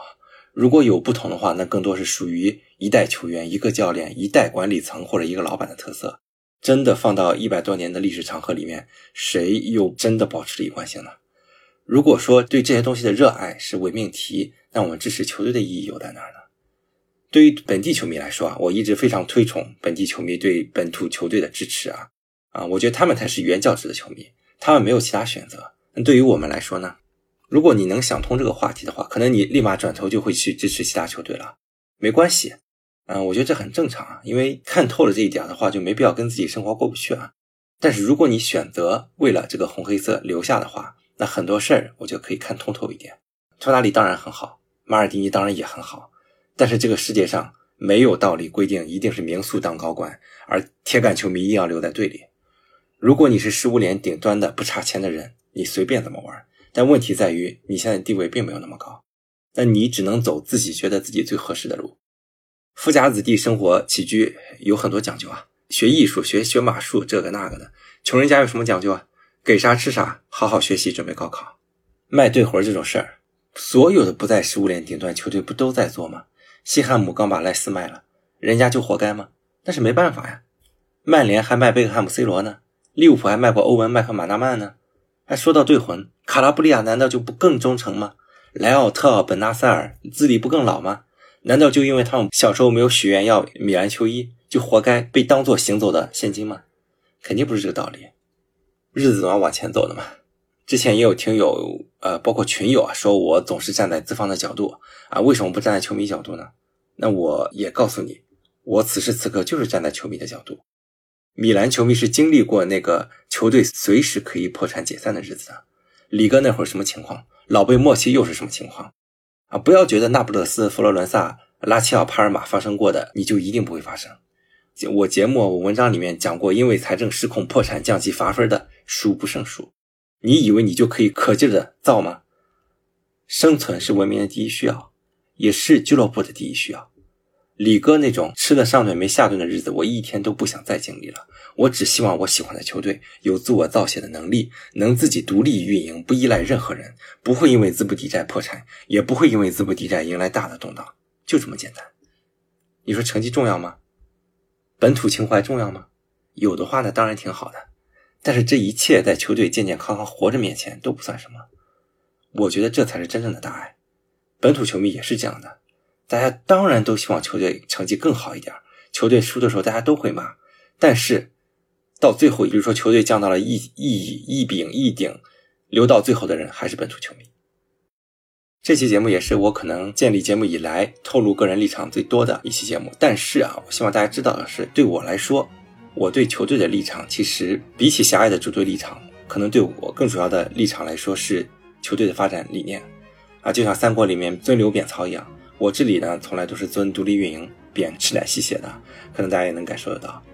大家可以摄取自己觉得有道理的地方，而如果觉得没有道理的地方，大家可以讨论，也可以辩论。我反正从来都是欢迎理智的去探讨的。如果喜欢橘猫，请在各音频平台或泛用型播客客户端订阅《橘猫看球》，还可以通过关注微信公众号“橘猫看球”阅读更多深度分析。同时，可以在公众号回复“听友群”获取入群方式，大家一起探讨关于足球财经的话题，共同提高。我们下期再见。